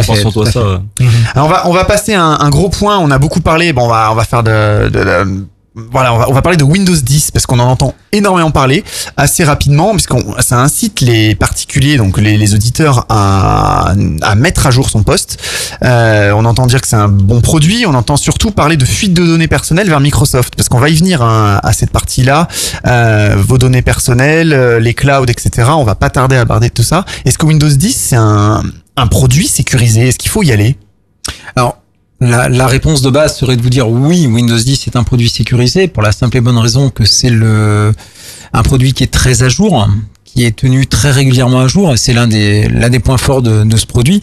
Alors qui malheureusement dans le monde de l'entreprise est un point un petit peu moins fort puisqu'il y a une notion L'entreprise d'obligation. est toujours en retard, il me semble, quand même, sur le, le particulier. euh. Alors effectivement, l'entreprise pour euh, pour des raisons de, de cycle de vie applicatif euh, est souvent en retard et volontairement. Par contre, là avec Windows 10, et c'est l'une des problématiques qu'on va retrouver en entreprise, c'est que Microsoft euh, force un petit peu la main aux utilisateurs pour les mises à jour. En particulier, tout le monde a le petit truc qui s'allume en bas sur les vieux postes. Enfin, je pense que vous l'avez vu, Brice, Johan. Bah, j'ai enfin, un- d'autres. J'ai j'ai un proche qui a fait le choix de ne pas installer Windows 10. Par contre, toutes les 5 minutes, une fenêtre. C'est de pire en pire, hein, visiblement. Qui vous invite à installer Windows 10 au bout d'un moment. Oui, mais est-ce que est-ce que ce On qu'on lit vraiment, est-ce que ce qu'on lit vraiment sur un sur internet, est-ce qu'on entend dire, est-ce que vraiment euh, Microsoft, donc le ce grand fabricant de leader, on va dire malheureusement, voilà, enfin malheureusement, heureusement, je ne sais pas, euh, récupère vraiment ses données personnelles? Bien sûr, alors il les récupère de façon anonyme, hein, il faut bien le, faut bien le comprendre. hein. Mais euh, on parle de Microsoft, mais on va parler de Google, on Eh va oui, parler d'Apple. on va arriver dans les clouds. euh. Voilà, on- Amazon, on- exactement. Aujo- Aujourd'hui, en fait, le- le- d'ailleurs, Windows 10 vous le dit très clairement. Au moment où vous activez la fonctionnalité qui s'appelle Cortana, qui est l'assistant personnel, les euh, trucs que vous- personne ne lit ou les gens Exactement, suivant. vous acceptez le fait que l'outil en tant que tel, et Microsoft de fait, récupère et analyse vos données personnelles. Alors, dans le but premier, bien évidemment, de vous fournir un service. euh, euh, je vais prendre un, un cas très con, voilà, tout à fait plus efficace. Encore une fois, on parlait d'expérience utilisateur, de simplification. Là, on va plus loin puisque là, c'est un assistant personnel, c'est-à-dire que c'est une personne qui va aller entre guillemets une personne, Et du coup, un- un espionner, outil. espionner notre PC pour Alors- savoir ce qu'on fait au quotidien. Alors je dirais pas de l'espionnage, c'est simplement de vous apporter un service plus intéressant. Prenez le un Ouais, exemple ciblé très simple. publicité. Alors par pas exemple. forcément ciblé que publicité, mais simplement Ça va vous aider à usage. trouver ce que vous aimez. quoi. Voilà, ça vous aide Ouais, effectivement sur l'aspect sécurité. Avec des partenaires euh, proches de l'éditeur, c'est Tout ça à fait. Genre vous allez cliquer, alors- il va vous proposer, ils, ils ils- Non, ils savent que vous allez Ça- acheter des pizzas ça, tous les je jours, vous ils vont dirais que proposer la pizzeria du coin et comme par hasard, celle qui paye. Alors, ça, je vous dirais que c'est un, c'est un petit peu un effet de Ça fait bord. sourire qui tout le est- monde. Ça fait sourire tout le monde, c'est vrai, mais c'est un effet de bord. Mais le, le but premier, il faut pas l'oublier, c'est d'apporter un service à l'utilisateur. Le premier service, ça va être celui de vous rappeler, par exemple, un événement important, de vous rappeler. euh, je, prends un cas, euh, voilà, je prends un cas euh, basique, hein, mais qui est, qui est souvent le plus, euh, le plus efficace et le mieux maîtrisé aujourd'hui par que ce soit Google, que ce soit Microsoft ou, ou autre. C'est vous prenez un billet d'avion, un billet de train, il arrive par mail. Vous allez vous oublier un petit peu ce mail. Rassurez-vous, que ce Oh. soit Microsoft ou Google, ne l'aura pas oublié et vous rappellera même en fonction de votre localisation euh, et l'heure de départ de votre de votre avion, par exemple, il va vous dire bah attention, en compte tenu du trafic actuel, il va vous falloir tant de minutes pour aller à l'aéroport. Vous avez là votre vol est à telle heure. Nous vous conseillons de partir à telle heure. Voilà. Ça, alors ça, ça peut paraître de façon euh, euh, quelque chose de, de basique, mais d'un point de vue technique, c'est déjà assez complexe à mettre en œuvre. Et deuxièmement, par contre, ça va obliger le euh, le, le partenaire, que ce soit Microsoft, que ce soit Google, à analyser vos données personnelles. Alors, Alors la première donnée, hein. ça va être vos mails. La deuxième, ça va être votre localisation euh, géographique par le biais de votre smartphone et de la, de la posi- du positionnement GPS. Il y a beaucoup de services Ah, donc, ça, aujourd'hui. peut, qui- ça peut donc lire toutes nos données personnelles, nos emails, nos fichiers et tout. Tout à fait, tout à fait. D'ailleurs, Microsoft, Ah, plus Windows acceptez- 10 que les, les, les précédentes versions? Oui, tout simplement parce que la fonctionnalité est intégrée dedans. D'accord. Donc Cortana, pour avoir accès à toutes ces informations, bah, vous l'autorisez. Hein, toutefois, vous, vous pouvez ne pas l'autoriser. On, Vous on avez- parle, on parle des, on parle des agendas et tout ça, mais vous savez qu'on a déjà le meilleur ordinateur au monde. Dans la tête, le cerveau. Tout à fait. Ah, c'est le ouais. plus performant Ah, et le plus vrai. puissant, exactement. Voilà, alors on parlait de, de, de Microsoft qui recueille des, les, les données anonymement. C'est vrai ça L'adresse IP par exemple de notre ordinateur, est-ce qu'il est recueilli à ce moment-là? Bien sûr, bien sûr. alors. Alors, c'est- Alors, ce qui est anonyme, quand on va parler de, de notion d'anonymité, c'est véritablement l'identité de la personne en tant que telle pour un usage qui est un usage euh, à des fins commerciales. C'est-à-dire que même si Microsoft, bien évidemment, connaît votre identité, puisque à un moment vous êtes enregistré chez eux Eh pour oui. créer votre compte, euh, n'ont pas le droit de le diffuser comme ça. Par contre, il va être en, en capacité, que ce soit Microsoft, que ce soit Google ou tout autre, hein, ils vont être en capacité de donner des statistiques euh, d'utilisation qui sont anonymisées. C'est-à-dire que qu'on sait que tel on va savoir que va vous, euh, regarder euh, X fois les vélos par exemple et on va lui proposer des on va vélos lui sans savoir que c'est proposer monsieur machin. de la publicité ciblée. Hmm.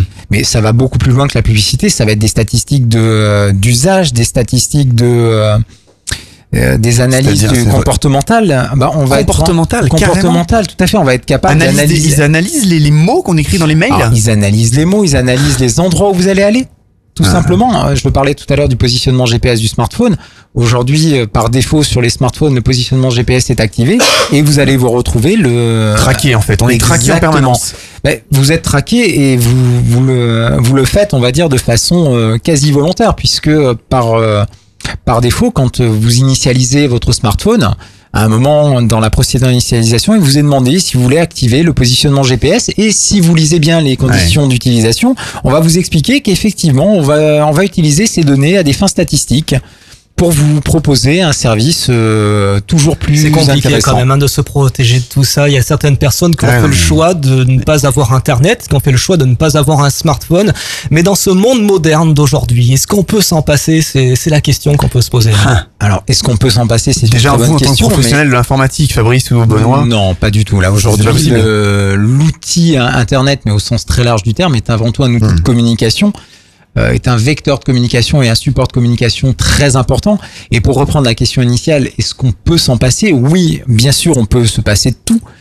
Euh, est-ce qu'il est intéressant en de s'en plus dur pa- quand même. Il y a des démarches qu'on ne peut faire qu'avec Internet. Exactement. Est-ce qu'il est intéressant de s'en passer? Non, je ne pense pas. Aujourd'hui, se passer de d'internet et des, des outils de communication modernes, c'est ça va à l'encontre de, de tout. Il faut Maintenant- accepter qu'on nous espionne, quoi, dans le monde euh, d'aujourd'hui. Qu'on nous espionne. La question, c'est de savoir qu'est-ce qu'ils font de, de ces données. euh, Par, par rapport à l'espionnage. Alors après, euh, on peut toujours se poser les questions du respect de la vie privée. Je pense que déjà, des entreprises comme Microsoft ou Apple, pour celles qu'on a citées, euh, sont assez, dans une certaine mesure, respectueuses Ouais. de ce genre de, de Mais les données peuvent tomber dans des mains de personnes mal intentionnées pour, Bien sûr, euh, et on parle aussi- vendre des choses après. Bien, bien sûr, alors les analyses statistiques, euh, il faut savoir qu'il n'y a pas que Microsoft et Apple. hein, euh, les grandes surfaces utilisent aussi depuis des années euh, sur les, euh, les tickets de caisse euh, pour savoir euh, ce que Mais vous les cartes de fidélité, les cartes de effectivement, ouais, voilà, on est fidélité, traqué déjà hein, partout, ouais, pas- bien sûr. Pas quelque chose de nouveau sur les analyses statistiques pour essayer d'orienter certaines ventes, etc. Bon, on peut pas. C'est difficile de leur en vouloir la à ce question, niveau-là, mais la question qu'on peut se poser aujourd'hui, est-ce que surfer anonymement sur Internet, c'est possible et comment? Alors, j'ai quelques quelques exemples. Est-ce qu'on connaît On a parlé d'un grand moteur de recherche comme Google tout à l'heure. Euh, Il y a un moteur euh, français, une star, enfin français, je ne sais pas, non, start-up européenne qui vient de lever 25 millions d'euros hein, pour euh, pour qui garantit un surf sans track, sans profilage, sans modernisation de données. C'est le, le enfin le, Le moteur de recherche Quant, Voilà, vous fait, connaissez qui est français, tout à fait. C'est une, français. euh, c'est une société française à la base. Alors oui, leur credo, c'est de dire nous, on ne fait pas de collecte statistique, nous, on ne garde absolument rien, on ne garde aucune information sur vous, euh, tout en vous délivrant un service de qualité. Oui, effectivement, c'est vrai un service qui est de qualité. Maintenant, on n'est pas encore au niveau de- d'un Google. Hein. Mais ce que je voulais dire, c'est que si on va sur ce, ce moteur, on clique sur un site, par contre, qui nous dit que le site, lui, ne traque pas derrière. Ah, on parle du moteur, attention. On parle de la du- recherche- la recherche de la recherche, voilà, tout à fait, de, de la recherche, de des algorithmes de recherche qui bah, qui vont simplement faire du, du crawling, hein, ce qu'on faisait il y a il y a quelques années. Aujourd'hui, Google va beaucoup plus loin que, que ça et Google va utiliser en fonction de votre comportement, on parlait tout à l'heure de- d'analyse comportementale, va utiliser selon votre comportement, va vous proposer des résultats complètement différents. Admettons que je sois euh, une personne de moins de 40 ans, euh, avec euh, un certain profil euh, profil socio socioculturel. On va pas me proposer les mêmes résultats de recherche qu'une personne de plus de 70 ans euh, avec un autre prof- ce- profil socioculturel. L'intérêt, Ah oui. c'est vraiment de, de faire un ciblage précis. Alors, c'est très intéressant quand on est d'un d'un point de vue consommateur, tout simplement parce qu'on va avoir le bon produit au bon moment. C'est très intéressant d'un point de vue euh, moteur de recherche, puisqu'on va être capable de profiler ses utilisateurs et de donner de l'information au site marchand en disant attention, euh, tel utilisateur, il faut lui proposer tel service ou On se telle rend pas compte hein, de tout ça hein, quand on surfe Bah, sur alors- Internet. Hein. Alors on s'en rend pas compte. Je pense qu'aujourd'hui on, on, on a tous fait l'expérience de ça. Où Mhm. Effectivement, on voit tout- partout sur tous les sites des bandeaux de publicité euh, qui correspondent pas Oui, forcément. tiens, sur on a été voir, je sais pas moi, euh, Et voilà. euh, Et des, on des boîtes de retrouve- conserve, et puis on veut nous vendre des boîtes de conserve sur tous les tous les sites. Et on, Bizarre. et on retrouve voilà des boîtes de conserve, euh, exactement Des celles qu'on allait voir ou ou d'autres. Ça marche avec les télés, ça marche avec. On va parler dans, quelques secondes de, de toutes les données qu'on stocke sur notre euh, smartphone. Et il y a plus de données privées sur le mobile que sur le PC. On en parle dans quelques secondes. Faut qu'on en parle, c'est également sur le web. Retrouvez toute l'actu de votre émission ainsi que nos enquêtes en replay sur fautquonenparle.fr. Alors même sur un euh, smartphone, un téléphone vide, les plus expérimentés peuvent, euh, au moyen d'un logiciel, récupérer des données effacées. C'est vraiment possible ça hein? Bien sûr, techniquement, il est possible de récupérer des données qui sont qui ont été volontairement effacées ou accidentellement effacées hein, sur euh, sur un terminal mobile, sur un PC également, hein, sur n'importe quel type de périphérique. Du moment qu'on a accès à la Ah oui. machine, il est il est possible de, de le faire. Alors avec un accès euh, à distance sur la machine, tout du moins à distance, euh, sans, sans avoir la, la machine, c'est beaucoup plus compliqué, même si ça reste techniquement possible. Mais là, par contre, ça s'adresse véritablement à des experts de, de haut niveau. Mais c'est toujours possible de récupérer n'importe quelle donnée sur n'importe quel Donc faut faire attention, faut pas le jeter dans une poubelle ou l'envoyer au recyclage. On peut, on peut euh, éventuellement récupérer les données qui sont dessus. Tout à fait. Euh, on parlait de surf anonyme tout à l'heure. euh, Il y a des réseaux un peu euh, privés, comme Tor, par exemple. Vous connaissez? Bien sûr. D'accord. Donc c'est des réseaux un petit peu euh, pour se se surfer de manière un peu sécurisée? Alors le- l'objectif de Tor, il, il est double. Il est, euh, il est avant tout de, de surfer de façon euh, sécurisée, mais surtout de façon anonyme. Et ça, ça s'adresse notamment aux, aux personnes euh, politiquement sensibles, par exemple, ou aux journalistes dans des pays euh, qui ont un contrôle très important euh, au niveau des données. C'est pas très grand public, on va dire. Alors c'est pas Non. forcément très grand public dans, dans l'usage. hein. C'est tout ce qu'on va appeler oui, euh. Tor. C'est c'est l'un des points d'entrée sur ce qu'on va appeler le deep web. Le deep web, c'est la partie euh, cachée d'Internet, hein, ce que ce que les gens euh, qui est- lambda ne, ne voient pas. Ce qui est mais pas ce est- forcément référencé, en fait, pas trouvable euh, Exactement. facilement via des moteurs de recherche. Ouais, c'est un petit peu dans. Faut connaître. C'est c'est un petit peu euh, obscur, on va dire. Voilà.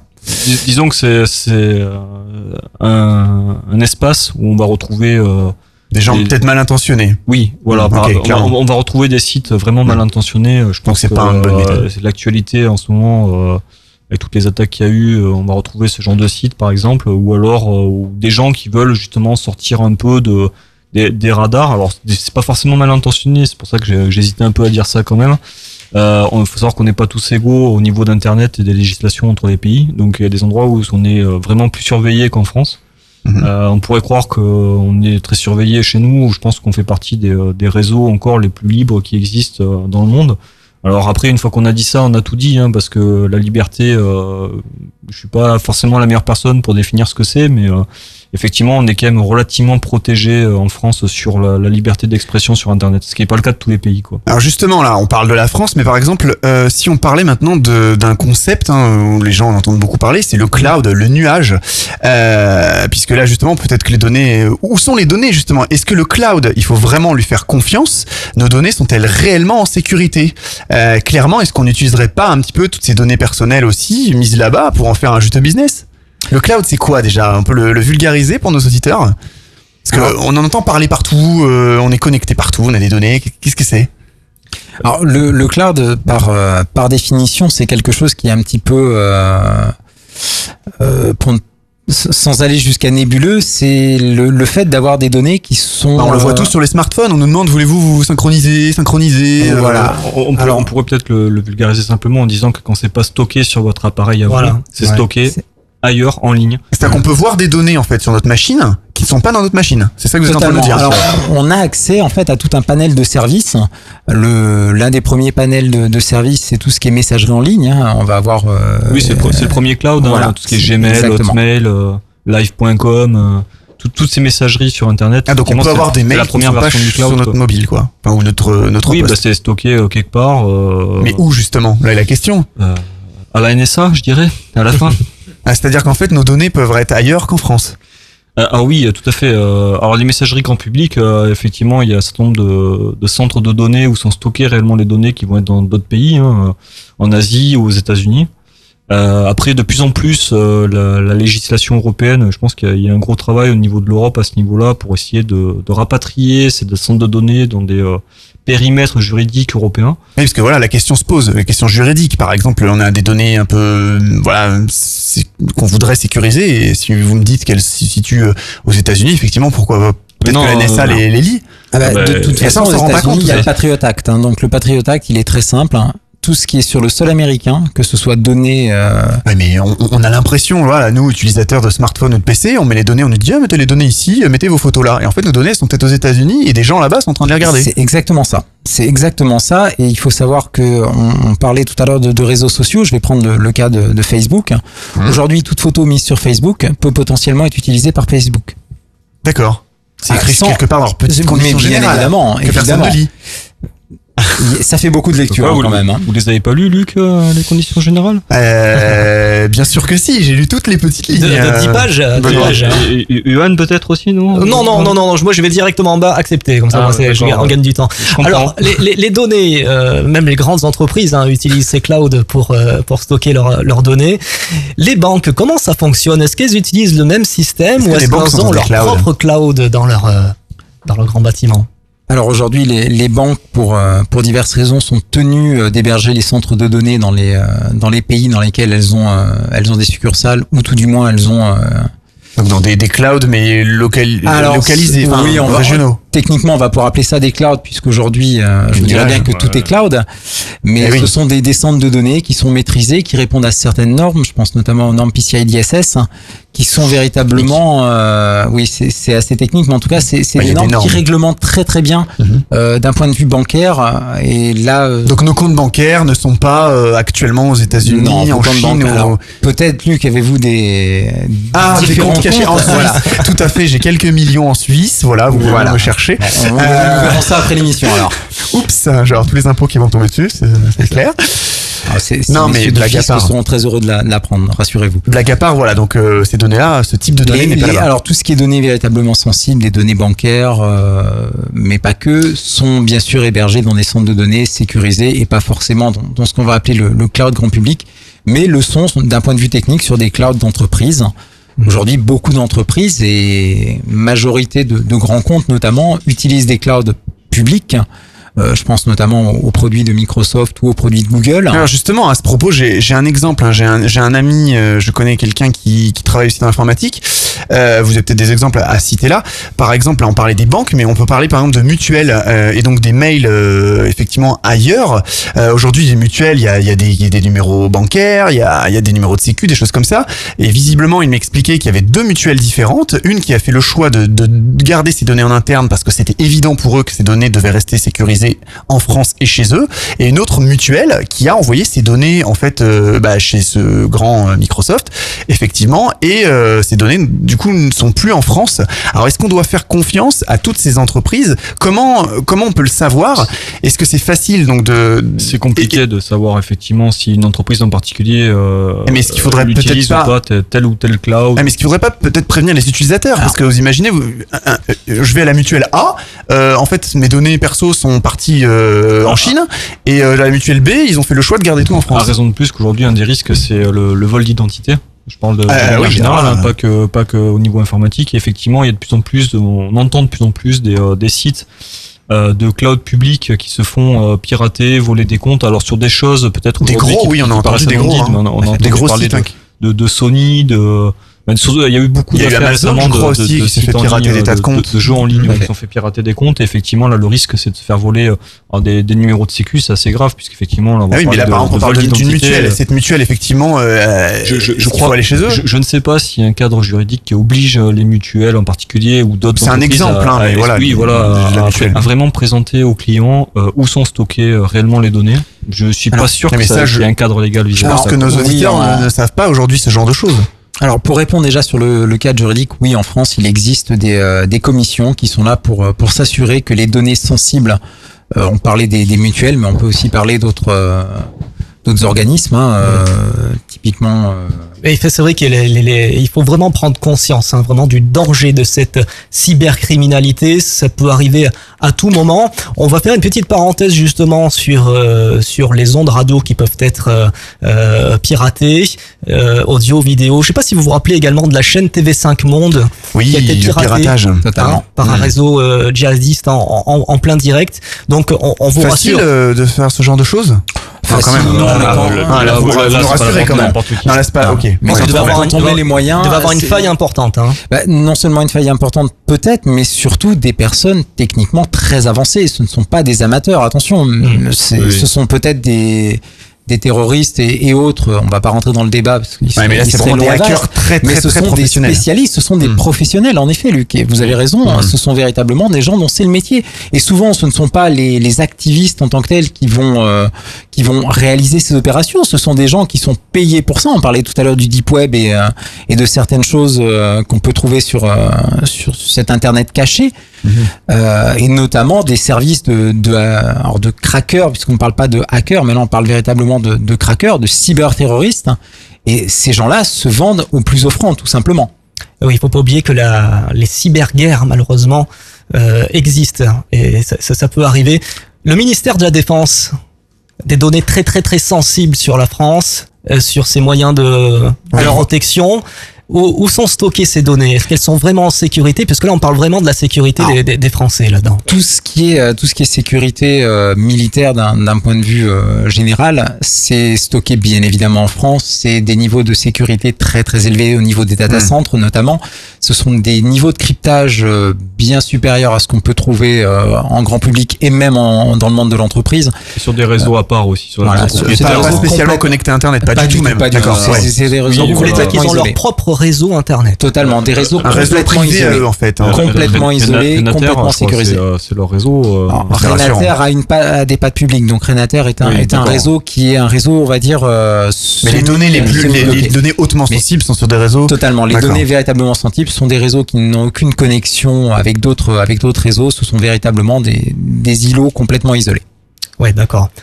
Avant que le réseau soit public, euh, avant Internet, ça, ça appartenait qu'à l'armée. Tout à fait. Le Internet est d'ailleurs euh, un réseau qui a été créé au départ pour l'armée et pour la recherche. Ok, allez, on va marquer une courte pause. On revient dans 10 petites secondes. À tout de suite. Faut qu'on en parle, c'est également sur le web. Retrouvez toute l'actu de votre émission ainsi que nos enquêtes en replay sur fautquonenparle.fr. Un témoignage, un avis, un coup de gueule, nous sommes à votre écoute. Laissez votre message sur le répondeur de Faut qu'on en parle au 07 839 839 75. On revient euh, dans les studios de Faux qu'on en parle sur votre radio. Vous nous écoutez un petit peu partout en France, hein, comme euh, à Melun, Valence, Bastia, en Corse, euh, Évry, Auxerre, Nogaro, Agen, Marseille et aussi dans tout le 06. Euh, Brice, on va passer à notre dernière partie sur la, la sécurité et quelque chose qui commence à intéresser énormément les Français, c'est la carte bleue et les paiements sans contact. On a eu beaucoup de réactions hein, sur notre répondeur. Oui, et les avis sont plutôt partagés d'ailleurs. C'est une bonne idée, mais les gens ont un peu peur. Par exemple, Gérald, ma banque m'a carrément imposé la carte bleue avec la puce NFC, le paiement sans contact. Moi, je n'en veux pas. J'ai entendu dire qu'il était très facile de voler les informations bancaires à distance. Je trouve ça anormal qu'on m'impose ce système car même désactiver les numéros de la carte sont accessibles. On a également Rosalie, j'ai une carte de paiement sans contact, je trouve cela très pratique, vraiment bien même, mais j'ai entendu qu'on pouvait nous pirater, est-ce que c'est vrai? Et oui, la carte, euh, la carte bleue et le paiement sans contact, le petit logo. Est-ce que c'est sécure? Est-ce que c'est sécurisé, euh, Fabrice? Alors sécurisé, comme beaucoup de choses, euh, j'aurais tendance à vous dire non. Parce que la sécurité absolue n'existe pas déjà. De, Non, mais là, on parle quand même par de, de définition. voler ses numéros de carte. Mais euh, la, la problématique des, des technologies NFC, euh, paiement sans contact. hein, Voilà, ça, le, les- le paiement sans contact, ce qu'on appelle le, le Near Field Communication, hein, NFC. En fait, on va hum, là, là où est le, risque, c'est vraiment au moment du, contact, au moment du contact rapproché, puisque ce sont des technologies qui ont des, euh, des distances d'utilisation qui vont aller jusqu'à 20-30 cm maximum. Ouais, donc bah, est-ce que par exemple dans une rame de métro, euh, on se C'est- promenait, c'est- voilà, quelqu'un qui nous frotte, il peut scanner les numéros Complètement, complètement. On peut, on peut avoir des informations sur la carte. Vous, faites- on vous peut faites générer- frotter dans le métro, Luc, euh, régulièrement Je ne sais pas, mais dans le métro on peut être serré ou dans le train. Enfin voilà. Oui, c'est Frottman, Frottman avec nous ce soir. Ah ouais, mais, mais oui, mais 20-30 cm, quoi que 20-30 cm, il n'y a pas besoin de, de vraiment être très proche. Hein, dans, un, oui, dans une rame de métro, oui. euh. Oui, oui, bah, oui, oui, effectivement. euh, le, alors, euh, alors déjà, euh, si vous vous posez la question de savoir si vous avez cette carte bleue en votre position, il suffit de regarder dessus s'il y a des, euh, le symbole des petites ondes. Si Mhm. c'est le cas, effectivement, vous avez la technologie en question sur votre carte. Aujourd'hui, euh, je pense que toutes les banques distribuent. euh, Et oui, visiblement, des auditeurs, beaucoup d'auditeurs nous ont dit ça, qu'on leur impose ça. Alors c'est sympa, Oui. ils payent euh, comme ça, mais. C'est- très pratique. hein. Moi personnellement, je l'utilise. Euh, Il y, a- il y a un côté euh, Ouais. très, très très rapide dans le paiement. Aujourd'hui, euh, quand on fait la queue ou quelque chose. euh, On a entendu parler de limites, je crois, euh, Oui, pour sécuriser ça. C'est C'était la première sécurité qu'ils ont mis en place, euh, bloquée à 20 euros ou euh, à 20. euh, Par exemple, en Angleterre, c'est 20 livres. Mhm. Euh, mais effectivement, ça reste quand même assez, euh, Donc on assez, peut pas se assez faire. facile à C'est récupérer. pas possible de se faire voler plus de 20 euros. Bah, sauf, la le mec- fois. sauf si le mec va dix fois euh, Voilà. au supermarché et avec ta avec main sans contact. Voilà. Alors, Exactement. tout en sachant que on parlait tout à l'heure de, de la rame de métro et de la personne qui peut passer à côté et récupérer l'information. Il y a aussi une, une technologie qui, enfin, une sécurité qui évite d'avoir de multiples paiements dans un certain laps de temps. Ça, c'est une, une chose qui est quand même importante à savoir, mais ça reste quand même euh, une- quelque chose de, de possible hein, de passer euh, aux côtés de quelqu'un et de récupérer, euh, de Alors, récupérer une donc on récupère les numéros de carte bleue et bon, bon au pire on, bah si on, a- on peut avoir les numéros donc on peut payer euh, plus que 20 euros. Alors ça peut aller, ça peut aller plus loin que ça. Techniquement, on peut passer à côté d'une personne et générer un paiement. Ah, ah bon? Carrément? Exactement. Ah, pas que prendre les numéros. Ah non, on fait, on fait plus on que prendre les génère numéros, un paiement on prend en- directement. en frottant la personne. Exactement. Alors après, ça, ça, peut s'appeler enfin, techniquement autrement, mais euh, si on parle toujours du NFC, bien sûr, Luc.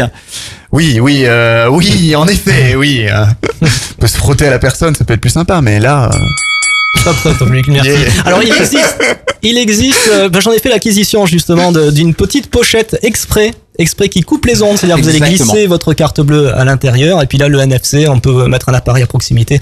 Ça ne Oui. fonctionnera pas, vous trouverez ça dans, dans les magasins de bureautique, euh, la caisse de certains euh, supermarchés. Ça, ça marche ça, Il- pour se protéger. Il paraît aussi qu'on peut percer sa carte bleue à l'endroit où se situe la puce NFC. Ah oui, mais on peut euh, plus payer avec. Voilà, personnellement, Ah, moi, je vous conseille. hein. Moi, Non, non, moi, mais- je vous le déconseille aussi, clairement. C'est moyen Alors les placer où cette, euh, Faut pas percer la Eh, puce pas évidemment. non, mais je- voit pas, vous la voyez vous Bernard? Vous avez ouais, votre carte, vous m'avez montré la votre carte bleue, on voyait le logo, mais on sait pas où elle est cette, euh, cette puce. Non, non, je, je vous déconseille de percer votre carte bleue, C'est d'accord. pas très sécure. La, la Là, petite c'est- pochette, euh, euh, la petite pochette protectrice est beaucoup plus adaptée. Vous, vous Non, mais si, ça, ça peut être sympa pour percer la carte bleue de madame, quoi. Au l'endroit où on paye, comme ça, on est tranquille. C'est ça? Euh, je C'est- suis pas convaincu que madame soit super emballée par l'idée. Bon, merci, c'est bon, ok. Ah, par contre, il y, a- y y eu une grosse faille qui a été détectée euh, en Angleterre par une équipe de chercheurs, effectivement, euh, sur le blocage de la limite des 20 euros. Euh, ou si on, un pirate réussit à récupérer les informations via les applications qui vont bien, en, en se frottant à vous dans la rame de métro, euh, où il suffit de changer euh, la devise des paiements pour euh, faire sauter le plafond des 20 euros. Ah oui, ah, carrément. Ah, ça, ça, ça c'est s'est avancé cool. effectivement par, par cette équipe de chercheurs. Donc, euh, et je sais pas aujourd'hui si ça a été corrigé ou pas. Donc, euh, à, à réfléchir, à méditer sur euh, est-ce qu'il faut acheter effectivement cette petite pochette qui protège les. euh, Bah, Aujourd'hui, c'est peut-être le seul moyen de, de s'en protéger et d'utiliser le système. Fabrice? probablement. Euh. C'est aujourd'hui l'une des. Alors, il y a la deuxième. tu sais que les cartes euh, bleues, des fois, elles rentrent à peine dans les portefeuilles. Il faut se balader avec une pochette en métal en plus, quoi. Alors, en métal, elle est pas forcément en métal, mais Elle coupe les elle, ondes. elle est métallisée, elle permet de couper un petit peu les, les ondes. Euh, encore une fois, on est sur vraiment des distances de, de contact qui sont très faibles, donc euh, il suffit de couper un tout petit peu et ça, ça va limiter exactement le, le champ du possible. Par contre, l'autre possibilité, c'est simplement de demander à sa banque de faire désactiver cette option. Il est tout à fait Oui, mais possible. les de- numéros, ils sont quand même stockés dans la puce, même si on le désactive. Si on désactive le Est-ce que la les- carte, les- ne- la carte ne pourra plus. Ah être oui, certes, mais les numéros de cartes, si on récupère la série de chiffres euh, et tout ça, on peut payer avec sur Internet. Les gens, ils peuvent scanner, c'est ça ça- ça, ça- ça sous-entend que effectivement les, Désactive ou pas que, que la, la puce NFC ne soit plus fonctionnelle. Effectivement, la question c'est Ouais, de savoir les si elle est informations fonctionnelle sont- toujours dedans. ou pas quoi. Voilà. Voilà. Ah. Ben, si vous si vous livrez effectivement une carte NFC, euh, le, le débat c'est de savoir voilà si euh, les alors les numéros seront dedans fatalement. Ah oui, mais voilà. Euh, après la question c'est est-ce que désactiver le service veut dire désactiver le fonctionnement même de la puce? Euh, Là je sais se pas, rapprocher des banques, là. ça. Au niveau des banques, il y, rapprocher avait, au- il y a encore quelques temps, il y avait deux solutions. Soit effectivement faire désactiver le service, donc euh, même si on récupère vos informations de carte, on peut plus les exploiter. Soit directement demander une carte qui n'est pas équipée de cette technologie. Mais je crois que c'est pas évident à récupérer ça, hein, parce que de plus en plus, ça pousse quand même à utiliser euh, ce type de carte. Alors je Oui, oui, ils sais les pas imposent, spécifiquement hein, pourquoi, si c'est plus intéressant pour eux, ou, mais effectivement, ils poussent les gens à l'utiliser. J'ai, en faisant nos recherches euh, pour préparer l'émission, euh, il existe, il va exister visiblement des nouvelles générations de cartes bleues avec des écrans à la place des trois derniers chiffres derrière, euh, des écrans intégrés euh, et avec une série de chiffres qui va changer euh, régulièrement. Vous en avez entendu parler Tout à pour fait. terminer cette partie. Tout, tout à fait. C'est euh, Un, un des chiffres, les trois derniers, les trois derniers chiffres, le fameux cryptogramme là qui changerait toutes les minutes. euh, exactement, etc. exactement. C'est une société un- encore une fois française hein, qui, Ah. qui d'origine française puisqu'elle n'est plus française aujourd'hui, mais d'origine française qui Des qui cerveaux français. des cerveaux français qui ont qui ont développé cette technologie. Ça revient un petit peu à ce qu'on expliquait tout à l'heure, hein, le, le fameux euh, l'authentification multifacteur avec ce qu'on appelle un clé un un C'est généré, code à usage unique, un one-time password, euh, de l'OTP euh, en anglais, Mais qui change régulièrement. qui à change T régulièrement et qui qui est surtout valide d'une certaine euh, un certain temps. Ben, on va pour clore cette première partie riche et intense en débat. On va revenir dans quelques instants, euh, Johan, pour parler effectivement des opérateurs télécoms, des opérateurs internet avec euh, notre partenaire UFC Que Choisir, qui est là, Bernard Mazad. Et on revient donc dans quelques, quelques petites minutes. Mais bien sûr, mais quoi, même, sur même quelques petites secondes même. Quelques hein. petites secondes. Vous êtes Oui, toujours sur votre radio préférée, vous écoutez, faut qu'on en parle. Euh, effectivement, nous avons traité il y a quelques instants en cette première partie d'Internet quand la menace est à la portée d'un clic. Il est temps pour nous d'aborder eh la seconde partie de cette émission. Nous allons parler des opérateurs Internet. Quels sont les conseils malins pour éviter de se faire piéger et quels sont les bons opérateurs à choisir?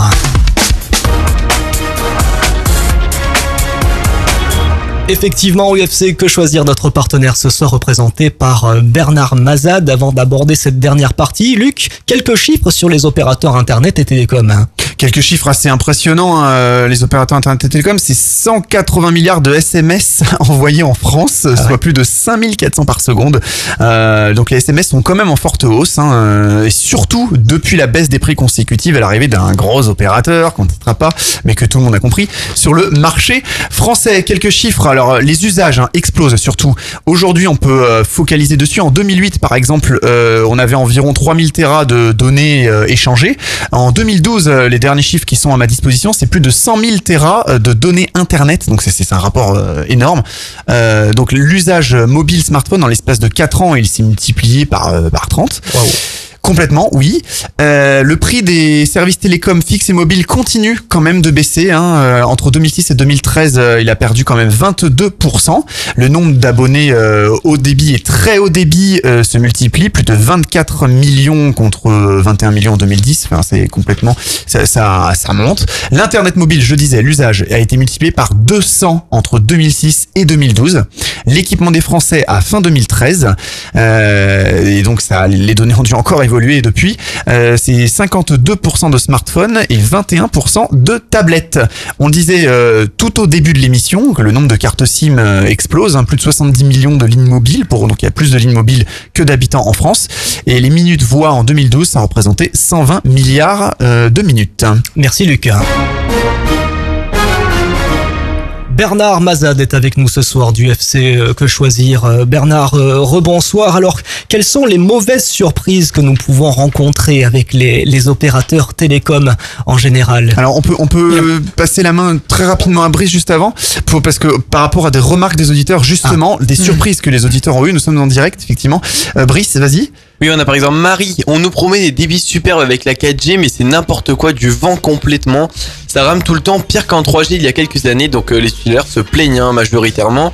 On a également Nathalie. Je suis parti à l'étranger. Quand je suis revenu, j'ai eu la mauvaise surprise de recevoir une facture de 1400 euros avec de la data hors forfait. C'est inadmissible de ne pas prévenir de, de ce danger, pardon. J'ai été obligé de payer car en, ré- en réalité, mon téléphone se connectait tout seul à Internet, même à l'étranger.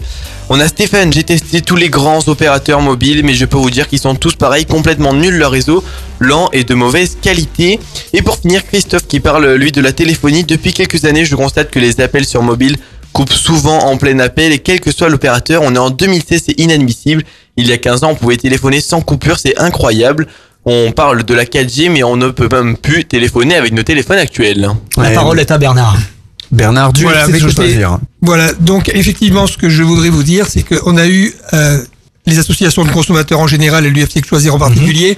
Très grosse une association quand même, un leader. Mhm. Qui est effectivement le leader des, des associations de défense des consommateurs. Une grande évolution en termes de, de demande. Ah, dans il, quel y a, sens? il y a 10 ans, nous avions donc beaucoup de gens qui venaient. On avait sur à peu près 2000 litiges que nous traitons par an à l'association de Toulon. Mhm. Il y avait environ 500, plus de 500, plus du Ouais, quart. donc c'est des chiffres qui, se con- reflètent au niveau national. Qui concernaient les télécommunications. Mhm. À cette époque-là, c'était les dégroupages sau- sauvages. C'était tr- Il y a tot- 10 ans totalement nouveau.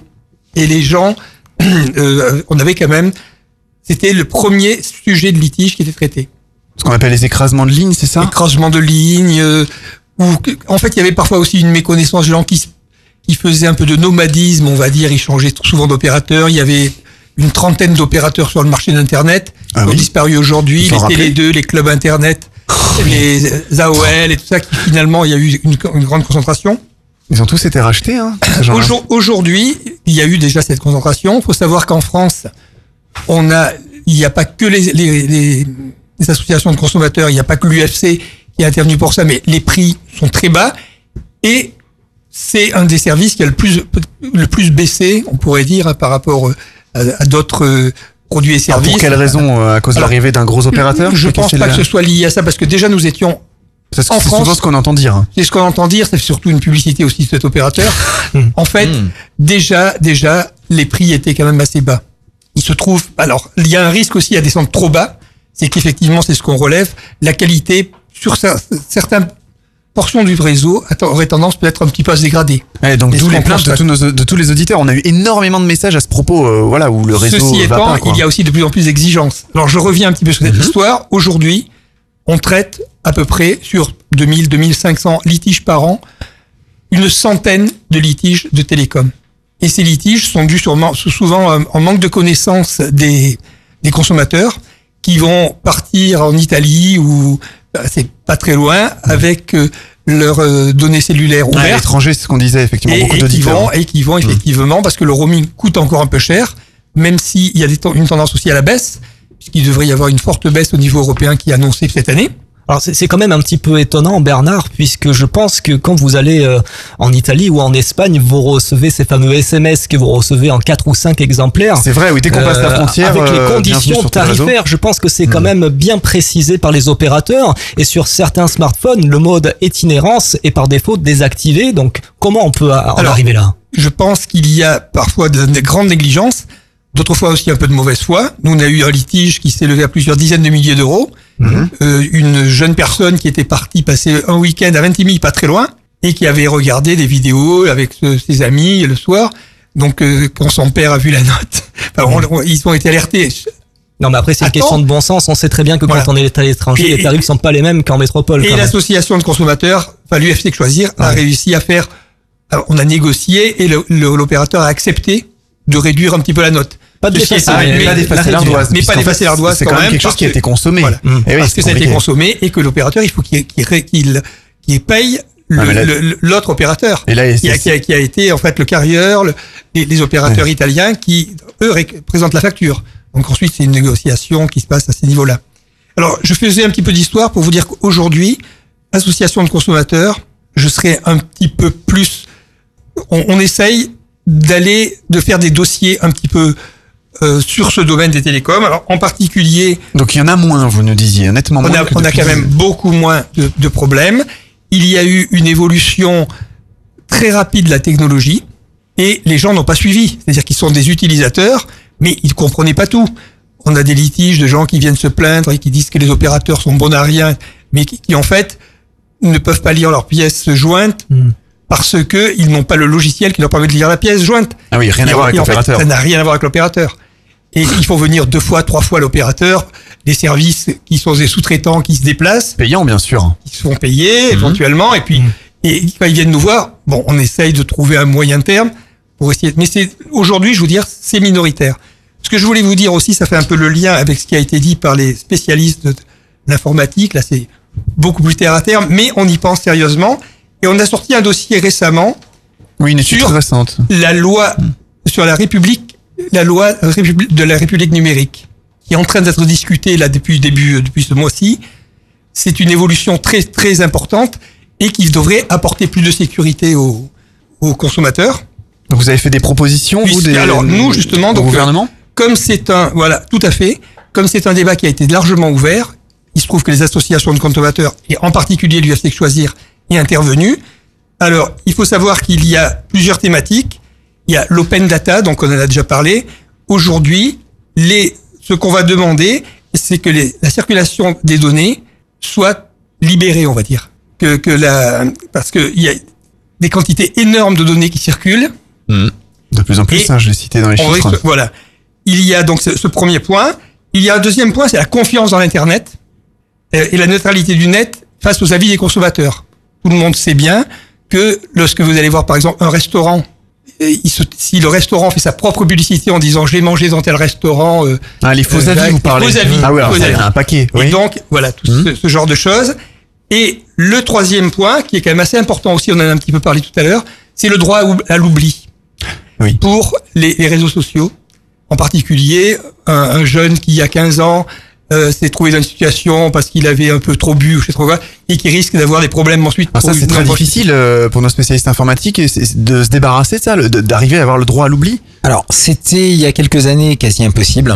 Aujourd'hui, et... Parce que je crois que des grands comme on citait Google, etc. Google, Facebook, voilà, Oui. proposent des, des outils. Mais est-ce que c'est pour- vraiment, enfin, est-ce que c'est effectif quoi? Alors, on estime euh, qu'une, euh, par exemple, une photo euh, positionnée sur euh, sur Internet va être euh, dupliquée une Mhm. dizaine de fois. Ouais, donc c'est très compliqué. Voilà. Alors, le fait quand même que, que les pouvoirs publics envisagent de faire une loi à ce sujet-là. Là où ça devient quand compliqué, c'est qu'on parle de faire une loi en France. Et le problème, c'est que c'est mondial. Ça. Voilà. Alors, il y a une loi en France, mais c'est quand même au niveau européen. C'est une, une comment s'appelle C'est ce sont des directives européennes. Au niveau européen, donc on a parlé juste avant du roaming qui devrait fortement baisser. Le roaming donc en Europe. Le voilà. roaming en Europe.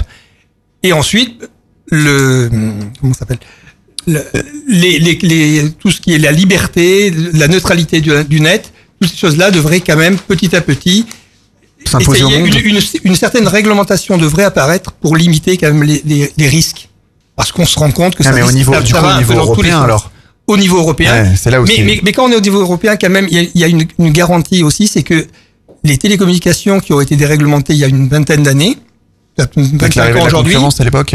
à l'époque, ça a été l'ouverture à la concurrence, Mhm. c'est ça la réglementation. À l'époque, c'était les PTT partout dans le monde, du, du Pérou au, au Burundi, l'opérateur local, en euh, Russie, voilà, c'était les PTT. Et ensuite, il y a eu des opérateurs historiques et, et l'ouverture du, du marché. Aujourd'hui, on se rend compte qu'il y a des excès et c'est réglementé. Il y a des réglementeurs. En France, c'est l'ARCEP, l'autorité de régulation des pays, communications électroniques de la Poste. Il y en a dans tous les pays. Mhm. Et ces organismes se réunissent. Donc, on peut dire que s'il y a une chose qui franchit bien, c'est ce sont les données, les télécoms en général, franchit bien les frontières. Il faut absolument le réglementer. Si la on l'a vu dans le, dans la- le cloud tout à l'heure en première voilà, partie. si, quoi, si la France utilise un système qui n'est pas le même que celui qui est utilisé Eh oui. en Chine, on ne pourra pas communiquer. Donc il y a des normes internationales, il y a aussi l'Union internationale des télécoms qui intervient, et c'est quand même un marché qui est mondial. Et je pense que toutes ces craintes-là, on a quand même, bon, nous à l'UFC, on voit qu'on a moins de litiges, donc on fait ce genre, on traite ce genre de dossier. Je vous ai parlé du dossier sur la, la, euh, nouvelle loi, donc euh, La loi numé- République numérique. République numérique. Mhm. Euh, je pense qu'aujourd'hui, même les, les, la protection des consommateurs est devenue beaucoup plus forte. Au départ, vous aviez euh, des euh, une, une Mais est-ce que ça suit la, la rapidité de, de, de ce réseau d'internet, etc. Ça va à une vitesse folle et de l'autre côté, les législateurs, euh, bah, avancent à deux à l'heure, clairement, faut le dire. Effectivement, il faut, il faut, il faut suivre. Il faut suivre. Aujourd'hui, on parle plus de décroupage sauvage parce que c'est sévèrement sanctionné. Il y avait des engagements invisibles.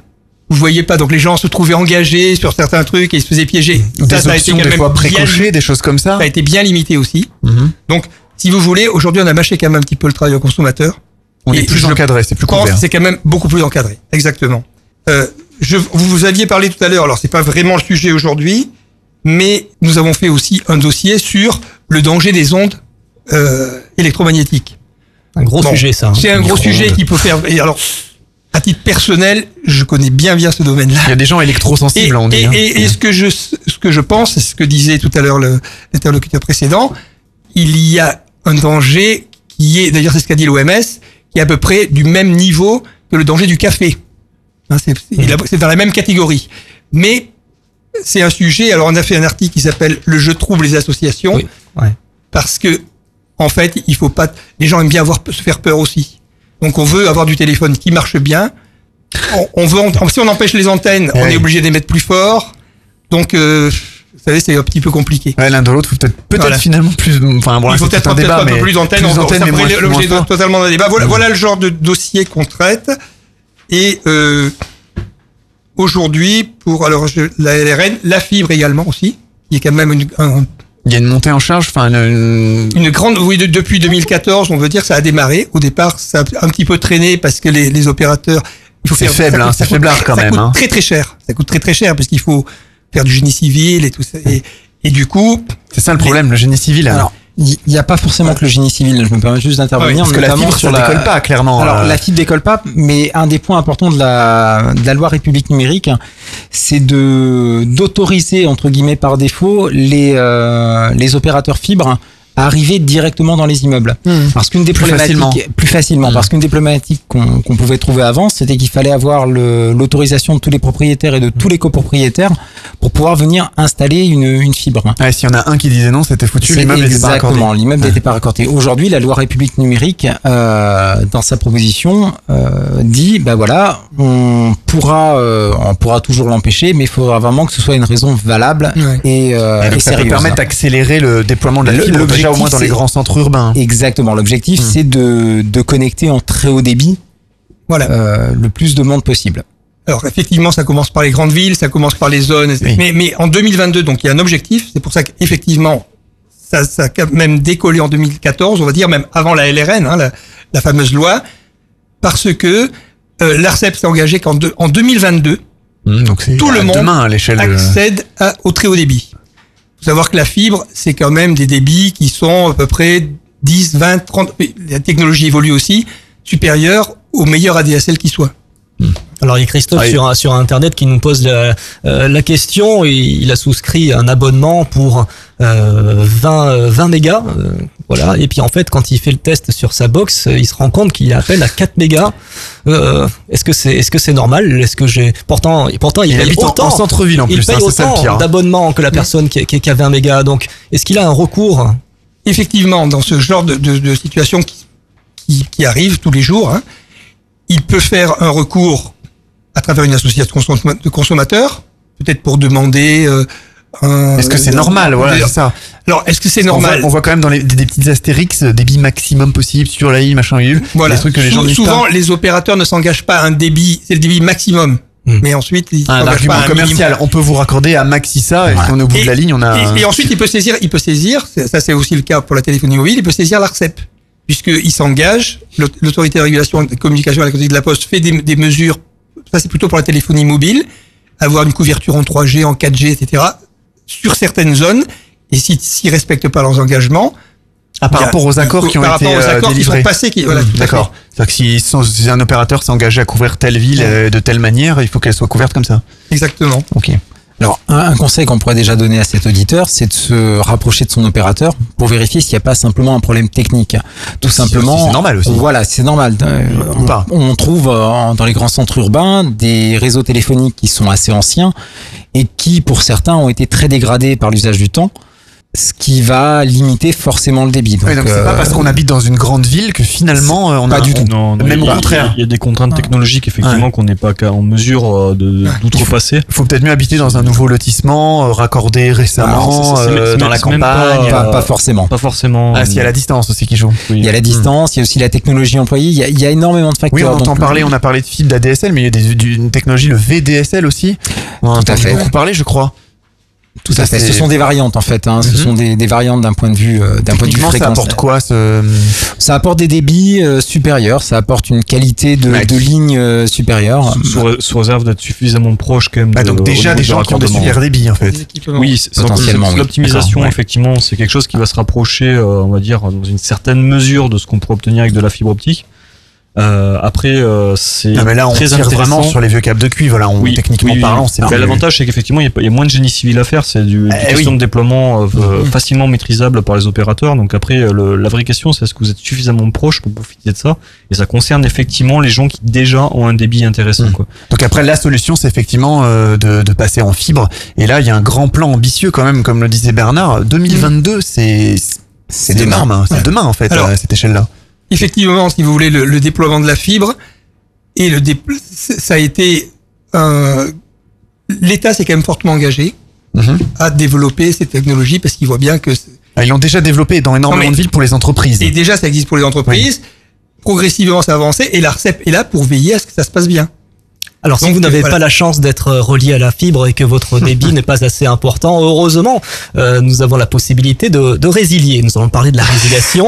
Carrément, là on se coupe complet. Ah bah oui, bien sûr, effectivement, Ouais. puisque la qualité de service n'est pas au rendez-vous. Facile euh, de souscrire à un abonnement, mais difficile d'en sortir. Les frais de résiliation peuvent atteindre des sommets. L'aide de résiliation non reçue. euh, alors, est-ce que vous, vous, vous avez des litiges dans ce sens-là Alors, parce qu'on dit qu'il n'y a plus d'engagement maintenant. On, mais, on en euh, a, on en a eu pendant quel- quelques temps. Aujourd'hui, il y a plus d'engagement, moins d'engagement. Pourquoi? Parce qu'avant, dans l'engagement, il y avait souvent le, le terminal téléphonique. hein, donc, il y avait, c'était- c'était venu des, des- au départ des États-Unis, justement, ce genre de type de forfait. Et maintenant, il y a marche arrière et on a plutôt tendance à prendre l'abonnement sec.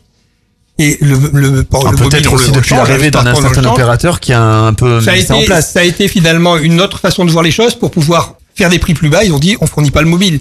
Finalement, c'est pas là où les gens se sont rendus compte de la vraie valeur de la, du mobile. Parce qu'avant, les gens le payaient 10 euros et puis, bah, par contre, ils signaient euh, Je sur pense 3 ans. qu'avec l'arrivée effectivement du quatrième opérateur, il y a eu une prise de conscience euh, c'est De la vraiment valeur très- des- vraiment des très équipements. esprit, voilà, de Mmh. séparer la partie on achète le matériel Oui, de, de l'abonnement. Par contre, faut être vigilant parce que souvent les abonnements sont sans engagement, mais par contre le terminal, lui, Ah bah, si euh, tu t'engages, voilà, c'est ça. voilà. Il y, a- il toujours moyen Eh ouais. de faire des petites lignes. euh, sur En fait, en fait, si c'est pas cher, euh, si l'abonnement est pas cher, grosso modo, pour résumer, euh, bah, il y a, enfin, il y a peut-être pas d'engagement, mais il y a pas le mobile, ou alors on prend un abonnement beaucoup plus cher, mobile inclus, mais on est engagé. Voilà. Après, c'est un calcul que chacun doit faire. C'est ça. Hein, puisque le Bah, il y a mobile, des études, les- je crois, là-dessus, hein, finalement, ça revient même, valent non plusieurs centaines d'euros quand même. Hein, euh, voilà. Et puis il faut être Pour capable, d'acheter un terminal aussi. C'est qu'aujourd'hui, c'est pas Et- forcément donné à tout le monde d'acheter un terminal oui. qui coûte 600 euros. Et les 700 personnes euros, euh, préfèrent le, financer avec leur abonnement. Sauf qu'après, ils s'engagent. Alors, faut savoir que nous, donc association de consommateurs, on continue quand même à faire régulièrement des comparatifs. D'accord. Et donc Il y en a d'ailleurs, hein, je, je tenais à le souligner sur votre site, hein, UFC, que, sur quechoisir.org. Hmm. Euh, il y a des comparatifs pour euh, trouver euh, éventuellement quel est le meilleur fournisseur d'accès, quel est le meilleur fournisseur de forfait mobile. Euh, on peut trouver tout ça sur www.quechoisir.org. Exactement. C'est ce que et, vous et en dire, fait, Bernard et voici ce que j'allais dire. Et, ces, ces, comment ça, ces comparatifs sont régulièrement mis à jour parce que d'une année sur l'autre, on a les, les offres changent, il y a une concurrence. Bon, aujourd'hui, on est arrivé, on va dire, à un, à un prix euh, de marché à peu près. Ce qui, moi, je m'inquiète un petit peu pour l'avenir en pour ce qui concerne le l'entretien des réseaux, parce Eh oui. euh, y a des prix, on, on peut pas descendre plus bas, quoi. Voilà.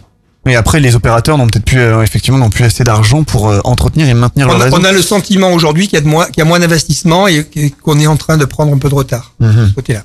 Il y a des gens qui se plaignent, hein, on l'a beaucoup, hein, euh, surtout d'un opérateur actuellement euh, en trois lettres. euh, il y en a plusieurs hein, en trois lettres. qu'on a- voilà, mais un, un certain où leur, visiblement leur réseau. vrai, où ça veut dire libre en français. Euh, la marque, hein. euh, non, trois, Voilà. trois lettres. Je sais plus C'est compter.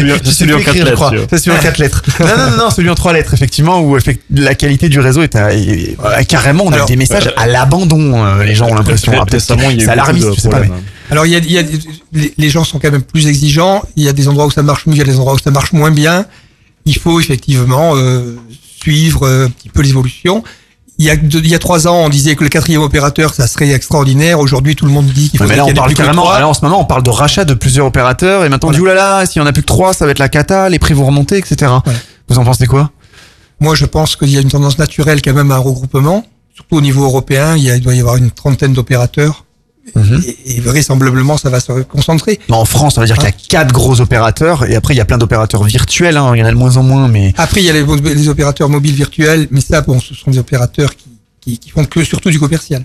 d'accord, mais qui revendent Qui n'ont pas, pas leur réseau, en fait. Qui n'ont hein, pas d'infrastructure, voilà. totalement. Donc vous en pensez quoi, Fabrice euh, Galopo, donc euh, responsable technique d'une société de services informatiques Vous, la- trois opérateurs, ça serait mieux que quatre, d'après vous?